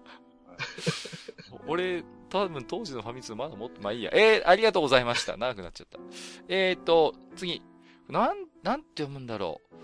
えーと、アシュミナーさんですかね。すいません。読み方間違ってたらごめんなさい。えーと、最初僕ね、アッシマーって読んでるんですけど、どう考えてもアッシマーじゃないよねっていう。えー写真付きでいただきました。スーパーで珍しいものを見つけて衝動買いして、帰りながら、地下91階の夏場会を聞いてたら、直後に出てきて二度見しましたってことで、未だにあるんだね、この黄色いスイカって。クリームスイカね。クリームスイカ。懐かしくなっちゃいましたけど、これよくよく見るとさ、お塩ついてんのね、これ。これ左についてるの塩でしょ、ねそうついそうそうてるつい。てる。そう。未だにあるんだなと思って。におりさんも聞きます？におりさんスイカに塩はかける派ですか？あ昔は、でも今、うちの畑でもスイカ取れるんですけど、やっほう。ぱちょっとひゃ品種変えたんですかね、もうだいぶ甘くなってますね。はいはい。じゃあ塩いらずと言いますか。うんでも、あの、うちのおばあちゃんはまだまだ塩かけて食べます。いいですね。うん なるほど。えー、ありがとうございました。次、那覇さん。H1 ロケットと H1A、これ H2 ですかね。H2 ロケットと H2A ロケットの違いなどね。今回は勉強になりました。昔は立花隆さんとか、科学分野をわかりやすく紹介するエッセイもありましたが、最近はそういう分野の本も書き手が少なく寂しい限りです。こういうテーマがあると楽しいですといただきました。ありがとうございます。うんうんうん。そうですね。うーん。マスターなんかはあれでしょ？結構講談社のブルーバックスなんかは結構好きで読んでた口じゃないですか？そんなこともないですか？めんどくさがりだからあんまり読んであ、ない。ね、本当ですか？僕はね、講談社のブルーバックスシリーズが図書館で読むのが好きでね、わかりやすくその分野の入門書みたいなのをいっぱいね、出してくれてたんで、うん、好きでしたね。えー、ありがとうございました。次、えー、ムッシュさん。ミラクルビータとこれは藤子ファンからのお叱り置き手紙待ったなしやでってことで、これ僕うん前回ですね、あの、サングラス、サングラスをつけた赤ちゃんの漫画あったよねって言って、タイトルが思い出せない、うん、ミラクル B だっけみたいなこと言ってたんですけど、ウルトラ B でしたね、これね。うんあ惜しい。惜しかった。ちょっとニアピン賞でしたけども、じ、若干違ってましたね。ウルトラ B。あのうん、超能力を持ってる赤ちゃんなんですよね。ああ、なんか見たこと見たことあるでょしょ？そうそうそう。ガラガラ持っててさ、超能力を使えるんですよ。ウルトラ B は。はいはいはい。うん。俺最初見た時イワンのパクリじゃねえかってちょっと一瞬思ったんですけど、あの、全然中身はそんなことなかったんで、よかったですね。はいはい。あ、イワンってあの、あれです。サイボーグ009です。まあご存知かとは思いますけど。えっと、ありがとうございました。えーっと、ほ骨子ライダーさん。2年ほど前、測量の仕事をしていたので、GPS の話が刺さりました。天候や時間帯によっては、グロナスの信号は何個か拾えても、GPS が拾えない場合があり、位置情報の取得に時間がかかったことを思い出します。当時は特に考えずに作業をしていましたが、理屈が理解できると面白いものです。ということでね、いただきました。まあ、前回の放送をお聞きの方はね、この内容お分かりいただけるかと思うんですけどもね。うんうんうんうん。グロナスの方が何個か拾えて、GPS はなかなか拾えなかったうん。あの、ちょうどその衛星の巡りというかうんうんうね、ん。タイミンはいグなんでしょね。そうういうのっていうのもあるでしょうし、あとね、あの、測量の場合は、実は GPS の測量する場合は、うん。あの、その、えー求められる精度によってですね、うん。あの、何分以上信号を受信しなさいっていうのもあるんであーそういうことかすよ。うんうんううん。んうんあの、基準点測量やるときにそれが何級の基準点かっていう話なんですけど。そこで、あの、実は、あの、拾う時間が決まってくるっていうのもあるんで、もしかしたらそっちかもしれないですね。はいはいはいはい。あ、はいそういうことなんですね。はい、ありがとうございます。えーと、フェザーノートさん、お、いらっしゃってますね。ありがとうございます。宇宙開発には以前から興味があったので、萩和さんの話は面白かったです。できればイプシロンロケットも紹介してほしかった。人工知能ローズですか？これは。とうん、モバイル管制は画期的です。種子島と中野浦の、えーシャバですか？これはね、うちの裏ですね。あ、内の浦のうんシャ、シャバでいいんですか？これは。車上、車上ですねのはい話、うん僕はロケットのこと全く知らないのはこう分かっていただけますでしょうか？えーと、うん第2回を期待しています。もう続けてもう1つ。1926年にゴダートが人類初の液体燃料ロケットを打ち上げ、到達高度は12.4メートル。これは成功と報じられ、ここからロケット開発の試行錯誤の歴史が始まります。デルタ、アトラス、タイタンなどを経て今に至り、なお遂行を重ねています。部分的な結果を気にしても仕方ないですよね。ということでいただいております。ありがとうございます。うんうんうん。後半の話はよくわかるんですよね。やっぱその時代、時代、あるいはその求められるそのフェーズ、カテゴリーによって、あの、何をもって成功とするのかっていうのは変わってくるよね、当然変わるよねって話をした記憶があるんですけれどもね。うんうんうん。ちなみにマスター、前半のお手紙で触れていた、イプシロンロケットっていうのは、これは、どういうことな、ものなんですか、これは？えーっとですね、うん。まあ、あのー実は、あの、モモの話もちょっとしましたけど、うん。えーっと、まあ、H2 のロケットって、そこそこでかいんですよね。はい。で、あの、モモのニーズの話もしましたけど、うん。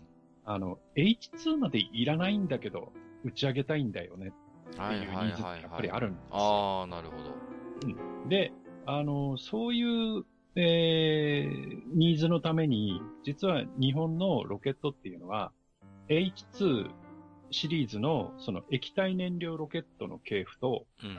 それから、まあ実はこれ開発してたのが違うんですけど、もう一つその固体燃料ロケットと言われる、うん。えーロケットを開発してた系譜があってですね。はい。で、今はその固体燃料ロケットを一回やめてしまって、うん。えー大型の液体燃料ロケットである H2、それから今、その、えー後継機の H3 っていうのを開発してるんですけど、はい。えーそれとは別に、やっぱり、ちょっと小さめの固体燃料ロケットあった方がいいよねって話が出てきちゃいまして、はあ、はあはなるほど。で、新たに、その、それまではあの、えーミューとかいうシリーズの固体燃料ロケットがあったんですけど、うんえーその、えー後釜として、えー開発された、えー固体燃料の、まあ、ちょっと H2 に比べると小さいロケットなんですよね。うんうんうん。うーんはい。あ、そういうものもあるんですね。ロケット話第はいあります2回期待ということなんで、他ならぬフェザーノートさんのね、えーはいあれなんで、まあ、これもできればやりたいと思いますよ。またはいタイミングを見てね。はい。ネタあるかな またね、なんか、ももがね、また次、どのタイミングかわかりませんけどね。またロケットの何かそういうトピックがあったら、そういうタイミングでもいいかもしれませんね。今年中には一回、もう一回上げたいって確か言ってたはずあ、本当ねですか？あらうん、まさはい大変だ。F1 もやんなきゃいけないし、ロケットもやんなきゃいけない。えー、フェザーノートさん、ありがとうございました。モズさん、えー、画像付きでいただいております。まずどり案件、でも、まずくはない。美味しくないだけということで、こう、コカ・コーラコーヒープラスの画像付けていただいてますけども、こんこんなのあるんだ、僕知らなかったよ。うん。あのさ、あの、なんだろう、なんで、なんでこう、各ドリンクメーカーは、コーヒーを炭酸にしたがるんですかね。こう、かことごとく失敗しているのに。不思議だ。うん。まあうんコーヒーだけじゃないけどね。うん、何でも炭酸にし、まあ、とりあえずしてみようみたいな感覚が、あのーありますよね。あの、梨のジュースの炭酸のやつが、なんか三ツ矢サイダーかどっかで出してましたけど、それうんそれ普通に飲めたの美味しかったな。うん。ううん、うん、うん。サンガリアが昔出してる梨のジュースは本当にまずかったですけどね。もう、なんとも言えない青臭さがあってね。あれは一体何だったんだってのはありますけど。えー、モズさん、ありがとうございました。にぎりさん、えー、GNSS はまだしも、えー、トータルステーションなんて単語を仕事以外で初めて聞いた気がする。さすが愚者級だわら。ちなみにこの画像のパラソルの着工前、アーケード街の屋根と干渉しないかを高波測量機で測ったのは若かりし頃の僕です。ということで、写真をつけていただいてますけどもね。はいはい。高波測量機、ああ、そういうものでなんかお仕事をされてたんですね。はいはいもう一つ、にぎりさん。セル画がついている単行本は藤子不二雄ランドで CM やってましたね。楽しいよ。表紙を開けばセル画もついてる。新作漫画。ウルトラ B も載ってるよ。出てきたウルトラ B。藤子不二雄ランド。当時はセル画に全く興味がなかったけど、笑っていうことで。そうかそうか。セル画好きなのは藤子不二雄ランドということで。ね、これが僕が前回言ってたやつですね。ちょっとタイトル思い出せないけど、セル画がついてるコミックがあってっていうことで。これにごいさん覚えてます？この、というか世代じゃないからあれか。知らないか、藤子不二雄ランさド。すがに。知らない。そうか。うん。いろんなね、漫画がね、最後書き下ろしで載ってたんですよね。うんで、えー関連してミータさん。セルが好きなのは、藤子不二雄ランドですね。テレビ CM もしてましたっけ？ほ、ほと、ほとのイギリさんと一緒。端末の別漫画枠、かっこ書き下ろしだったそうです。では、チンプイが好きでした。懐かしいチンプイ。うん懐かしいですね。これは知ってます？チンプイって。あの、なんかお猿さんみたいなキャラクターですよね。なんかね。はいはいはい。丸くて。うん。なんかね、なんだろう。なんて言ったらいいですか。耳でかすぎ。そうそうそうそう。。あれですよね。僕ね、チンプイで覚えてるの、ワンダユーさんだったかな。なんかうん、あの、目が、あの、メガネ外したのび太みたいになってる犬がいるんですよね。こう、垂れ耳の。うんあれが好きでしたよ、ワンダユーさんが。うん。なるほど。で、マニアックな話をしますけど、なんか、えー、っとね、えー、っと、キテレツ大百科の何期目かのエンディングで、君に興味津々っていうかっていう曲があるんですよ。で、あれのアニメで、ほワンダユーとほとんど一緒みたいな、そういうくたびれた犬が出てくるんで、ワンダユーじゃねえかって思ったっていう。あ、ただそれだけの話です。すいません。はい。特に広がる話じゃないです。マニアックすぎた話がちょっと。えっ、と、はい。えー、ありがとうございました。ギリさん、ミータさん。よろしくお願いします。また教えていただければと思います。リトル K さん。最新回拝聴スターラスターいいですね。当時 XYZ 軸の操作を 2D の画面で再現しているのはすごいと思いました。今だからこそやるべきかと。ファミコンだと With1 の次に好きです。あとはガーディック外伝かな？今やっても面白いですよ。ということでいただいてます。ありがとうございます。うんやっぱりスターラスターね。いいですよ。うん。なんだっけ、敵の名前、バッツーラでしたっけ？なんかちゃんと覚えてないけど。そうそうそう。バットゥーラ、バッツーラですね、ね。バッツーラですよね。うん。なんか、あれですよね、あのーあれ思い出すんだよね。ススター・ウォーズの本当エピソード4ですか？今の言い方するならば。うんうんうん。うんあれの、こう、なんかこう、あれ思い出しますね。なんかちょっとこう、途中ある、あの、シューティングのシーンがあるじゃないですか。なんかちょっとこう、うん。うんうん、ファルコン号の。うん。なんかあれにすごい個人的に似た感覚を持ってましたけどね、当時。あの、画面はね。うん。な、あのーそのものズバリスターウォーズっていうファミコンソフトもありましたけど、あれもシューティングフェーズがあるんですけど、あれよりよくできてますね、スターラスターの方がね。うん。まあサソリベイダーの話はいいんじゃないですか？本当あれ、あれ、怒らなかったのかなあんなことにして。もう、ねえ、俺様はサソリベーダーだって、お前の仲間はこの奥だみたいなこと言うんですけどね。サソリベーダーってなんやねんっていうね。こう一面からベイダーが出てきてびっくりしましたけどね。びっくりしますね。あとあの、てんてれでーんってって宇宙船手に入れて、あの、高速船みたいなの手に入れるんですけど、壁にぶつかると、あの、すぐもう壊れて、また生身に戻るっていうね。まあ、あのゲームには本当に言いたいことがいっぱいありますけれども、えー、リトルケイさんありがとうございます。カセットはキラキラして綺麗だったね、あの、金色で。トロロさん、地下93階を拝聴ロケットの話が面白くて理解しやすかった。知らない世界を紹介してくれるのも愚者の宮殿の魅力ですね、といただきました。ありがとうございます。はい。えー、まあね、あれですよ、本当に。うん。まあ我々がいっぱい知ってるというよりはもう、リスナーさんからこうね、いろいろネタをいただいて、それを自転車操業でぐるぐる回してるというのが実際のところですので、えー本当お便りが命綱の、えーポッドキャストということでね、一つ今後もよろしくお願いいたします。ということで。えー、ナインさん。まさかカープコ TV の話が聞けるとは、ああ、広島 東洋カープおめでとうございます。ちょうど今日収録日ベースで、えー、リーグ優勝ということでね。はい。うんタイムリーといえばタイムリーでございますか。うんうんうんうん。えー、我がね、横浜ベイスターズは、えー A クラスいけるのか否か大変微妙なところになっておりますけれどもね。どうなんでしょう。まあ、あまりこの話をするとね、プロ野球の話をするとマスターが不機嫌なんで、これぐらいにしとこうかなと思いますけどね。はい。ね。えー、大谷はどうなるんでしょうかね。ちょっと地元としては気になりますけれども。えー、アスラーダさん。地下93回拝聴しました。番組内でモモに対する報道について触れられていましたが、これは僕も違和感を感じていました。民間ベンチャーがロケットを開発し、打ち上げに至った経過こそが重要で、間違いなく歴史に残ることなのに。うんうんうん。うんもう一つ。連投失礼します。モモについてはいずれ報道が手のひらを返したように称賛すると思ってますので、その時までこの不信感は取っておきます。ロケットを打ち上げるとはいかに難しいか、そして何をもって成果とするのか、成功か失敗かの判断を報道する側も考えてほしいと、判別を報道する側も考えてほしいといただきました。ありがとうございます。うんうん。そうなんですよね。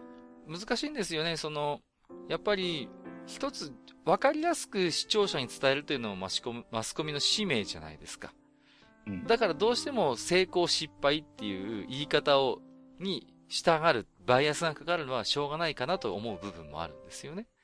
うんただ、ことさらにこの科学的分野に関しては、あまり安易に成功失敗の判断を、うーん、なんていうのかな。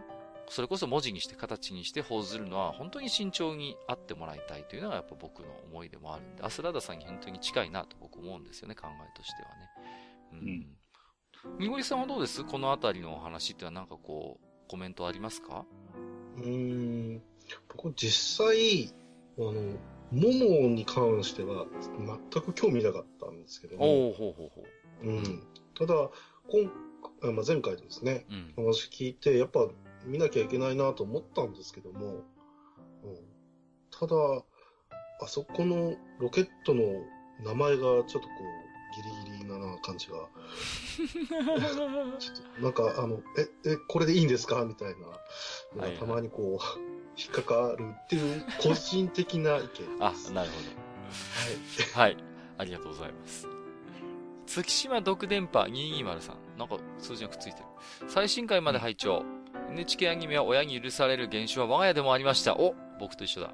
アニメに厳しい家でしたが、青いブリンクやナディア、大井龍馬などを見ていました。たまにセクシーなシーンがあると食卓が一気に気まずくなったのをよく覚えています。といただきました。ありがとうございます。青いブリンク結構意外にエロシーン多かったなっていうイメージありますね。まあなんだってね、手塚プロダクションですから、そりゃエロくもなるわなっていうことですよ。うんうんうん。手塚が関わりゃエロくなるんです。えーと、NHK アニメはな親が許される風潮があるって僕も自分で喋ったんですけど、みおりさんちはそんなことなかったです。あ、でも、えでもあんまりみおりさんちはそうか。もう親も理解があるから、あんまりそういうの関係ないのか。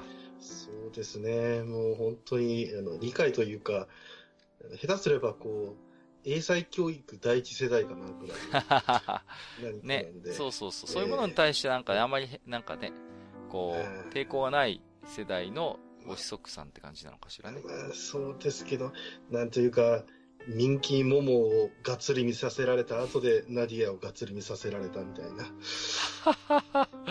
英才教育だわ、それは本当に。はい。すごいなはい。はいえー、月島独電波さん、ニニマさん、ありがとうございます。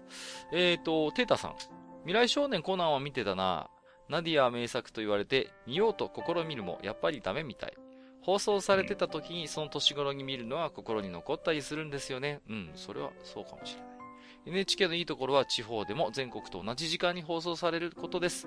ログホライズンとか面白かったです。もう一つテータさん。ロケットとミサイルの違い、結局よくわかんないけど、わかんないんかい。きっと興味のあることにどんどん、とことん進んでいくマスターはサブカルのロケットやこれ、なかなかいいこと言ってない？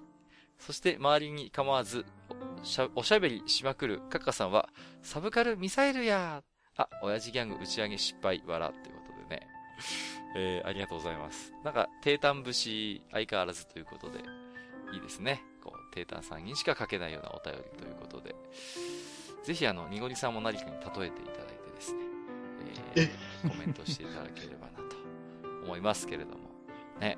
はい。はいね。ちょっとはい、結局ロケットのミサイルの違いが分からなかったということなんで、もっと分かりやすく説明できるよう我々も 反省しつつ、今後もお聞きいただければと思います。ありがとうございます。ヨネコさん、えー、画像付きでいただいておりました。緑茶とオレンジのマリアージュ、その名もチャレンジ。チャレンジ。あ、オレンジのレンジね。はいはいはい。劇的にまずいわけではないけど、後味のえぐみがちょっと。あと、シラスじゃないけど、桜エビサイダーがありました。えー、どちらも静岡県のサービスエリア。なんか静岡ってさ、なんかまず取りのメッカだね、なんか。多くない？こういうのね。多いねえ。ーうん。まあ、名産品は多いですもんね。うんそうそう、そもそもね、うん。特産名産が多いから、それに付随してこう、ドリンクにしてしまうっていうのはあるかもしれませんね。ありましたです。あれ、どこな、どこだったかな？浜名湖のサービスエリアだったかな？うん。あの、うなぎコーラと、うなぎ、うなぎアイスってのも食べましたう。なぎアイス？うなぎアイスすご。いね。うん山椒をかけて食べるんです。うわ今、アンディコーラはそんなに、ーうん。あ、うん、そうですね。まあまあ、あの、ちょっとしつこい味のコーラぐらいの感じで、うんまあなんとかなりましたけども。えー、はい。まあいいです。あの、静岡っていうとね、あの、ある方が、ちょっと、おひげの方がねう、ん過剰に反応するんで、ちょっと、さらっと触れて次行きたいと思いますけれども。えー、ツイッターハッシュタグ、えー、最後ですね。小粒かける花アセルさんでよろしいでしょうか。えーうん今まで知らなかったロケットとミサイルの違いなど分かってすっきり、あ、分かっていただいた方もいらっしゃる。ありがとうございます。F1 回といい、マスターの説明は予備知識ないど素人にも分かりやすいので、テーマで尻込みすることはありません。ところで聞いているとなぜかいつもナポレオンズを思い出します。声の印象かな。実際聞き比べると違うのにっていうことで。そんなにナポレオンズですかね我々の喋り方って。う。うんんと、たまに閣下がちょっと高いトーンで喋るっていう。あー、それと、あれか、はいえっ、と、パルト小石さんの方か。そっちですね。はいはい。パルト小石さんっぽい感じになるのか。うんもう一方、あの、ほとんど喋れない時あるんで。はいはいはい。はいえー、ボナ、ボナ植木さんですね。はいまあ、主にマジック。あの、僕みたいにナポレオンズ好きな人はちゃんと名前言えるんですけど、大体の人はでっかい方、ちっちゃい方とか、メガネかけてる方、してない方とか、いつもあのーマジックする方、しない方みたいな、そういう言い方しますよね。あの首回す方、回さない方。そうそうそうそうそうそうそう。ね。でもナポレオンズって、みおりさんよくご存知だと思いますけど、何気にすごいマジシャンですからね。ええ。すごいですよ。う。うんん。マジック協会とかのなんか、おそうそう。偉いさんとか。偉いさんになってますからね。そうそうそう。あのー、なん、なんていうのかな。うちの妹がひどい例えをしてましてね。うん。うんあのー、あの、ちょっと真面目に、あの、真面目なマギマギーシローみたいな言い方してましたからね。その例えはどうなんだみたいな。マジックするときはちゃんとするんですけどね。でもナポレオンズは確か、か限られた時間にいくつマジックができるかみたいなギネス記録を一時持ってた記憶があるんですよね。うん、うん、なんか見ました。そうそうそう。ね。すごいんですよね。僕はあの、あれですよ、あの、寄せで、あの、生で見たことありますけどね。うんまままあ、寄せ行ったら結構確率高く見れますよね。そうそうそうそうそうそう。高確率で見られる感じでますすからね。はいナポレオンえズ。本当でも、本気のマジックした時の凄さは本当にすごいですけどね。ううんんうんうん。すいません、なんか、ちょっとね、ナポレオンズに引っかかっていっぱいコメントしちゃいましたけど。マスターどうですか？ナポレオンズはもちろんご存知ですよね。知ってますよ。うんうんうん。はいあの、僕も、あの、喋ってない時はずっとく首が回ってるんで。ままたそういうこと言って。はい。ね。あれ途中で止めたりしてさ、で、あの、ボナさんが自分で首回してるのがバレるっていうのが定番のオチですよね、あれ来すぎね。るんだよね。そうそうそうそうそう、おっとっとなんつってね。ありがとうございました。えっ、と、当愚者の宮殿では、えー置き手紙を寄せていただいたリスナーさんに、愚者の宮殿オリジナルポストカードをプレゼントするキャンペーンを現在実施しております。詳細はブログのご案内をチェックしてみてください。本日もたくさんの置き手紙ありがとうございました。以上、お便り紹介のコーナーでした。は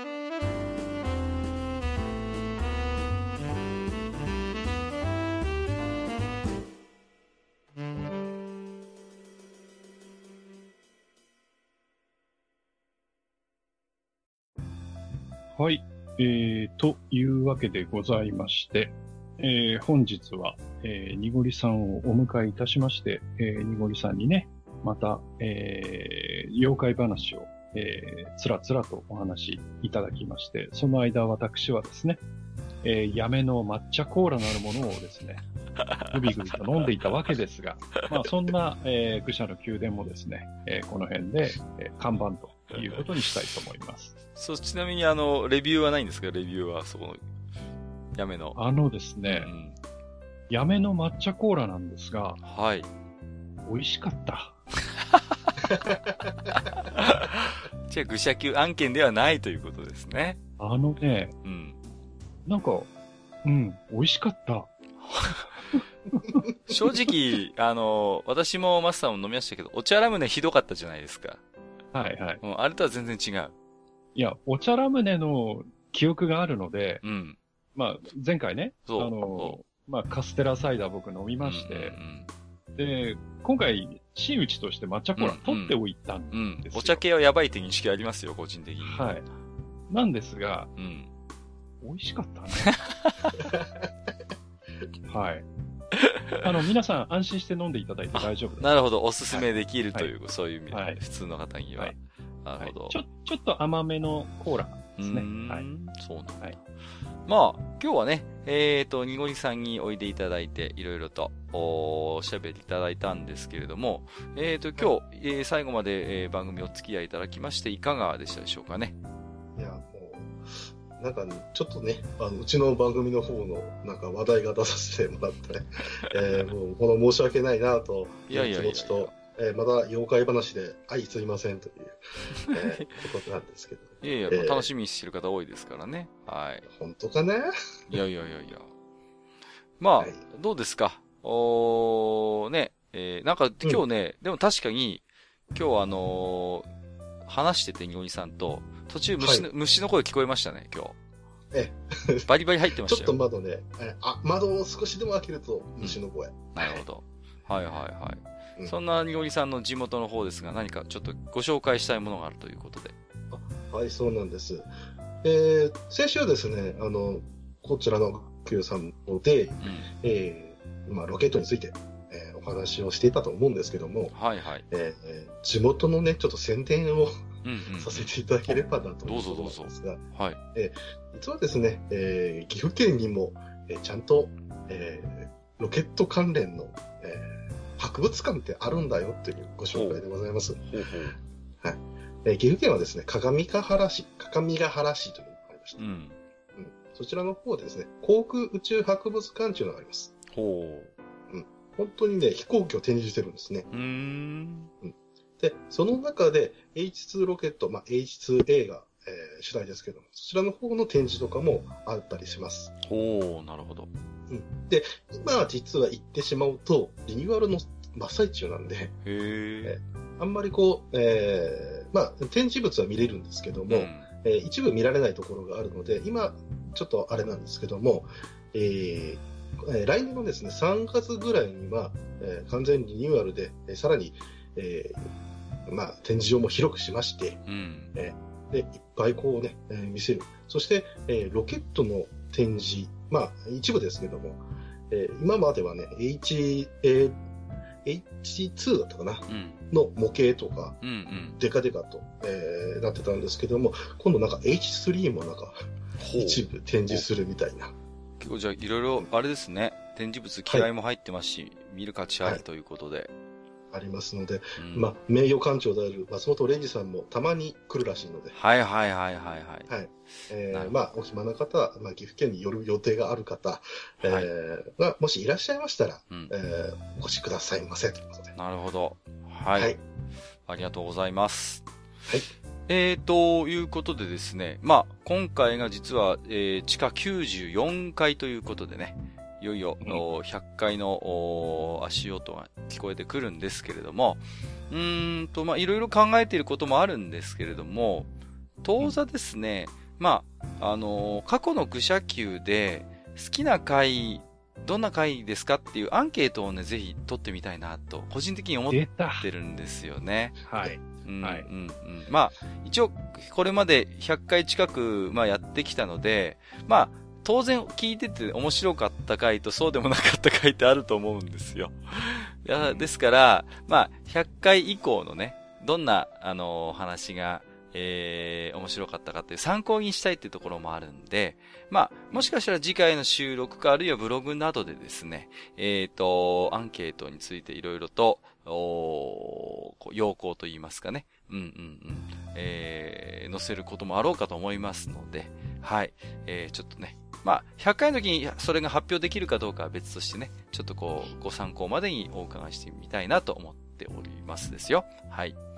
えーと、それからですね、えー次回予告になるんですけども、次回はですね、あの頃僕らを夢中にさせたパッケージ化された世界としての図鑑百科事典ということで、なんかちょっと長いタイトルになっちゃってるんですけれども、う。うんん。あの、これね、ちょっとこの前マスターと喋ってたんですけど、子供の頃にね、こう図鑑とか百科事典眺めるのすごい好きだったんですよ、実は。共通点があって。マスターも僕も。うん。で、もう特になんか目的があって、調べたりして見るというよりはむしろ、こう、ただただこう、図鑑を開いてめくって、こう、想像を膨らませるというか、その図鑑の世界にどっぷり浸かるみたいな見方、面白かったよね、みたいなことを言ってたんですよね。うん。なんでそういったあたりのね、話をちょっとしてみたいと思うんで、ぜひね、リスナーさんも、子供の頃こんな図鑑好きでしたとか、こんなの夢中になって読んでましたみたいなのあればね、ぜひちょっと教えていただければ番組内でもご紹介していきたいなと思ってますので、えー、どうぞよろしくお願いいたしますということで、みのりさんちなみにこう、ちっちゃい頃好きだったなんか図鑑みたいなのってあったりします？こんなの読んでた。図鑑ってあんまり言えないかもしれないですけど、うん。宮崎駿の構想ノートはめっちゃ読んでました。あー、あれね。はいはいはいはい。なんていうかもう、うんなんか妄想垂れ流しでしたけど。はいなるほどね。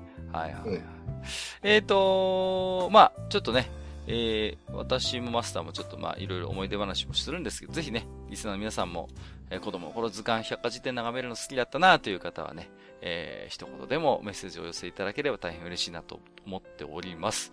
はい。えー、本日も長時間にわたりまして、えー、お会い、えー、お付き合いいただきまして、ありがとうございました。ここまでお相手をさせていただきましたのは、私こと、カッカと、私こと、百科事典で女体の神秘を調べていた埴輪と、え ー私こと、えー新規現者さんのあのシリーズはもうちょっとしっかりしてほしいと思ってるニゴリでした。トゥルースインファンタジーの悪口はそこまでだ本日もご視聴いただきましてありがとうございました。ありがとうございました。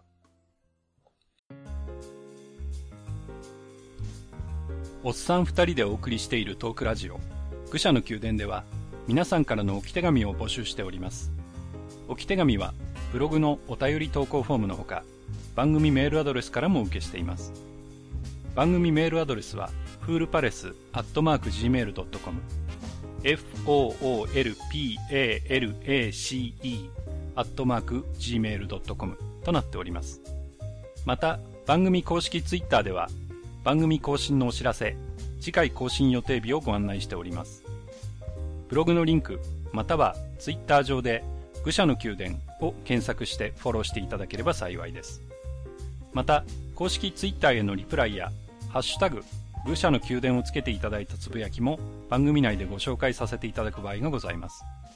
皆さんからの置き手紙お待ちしております。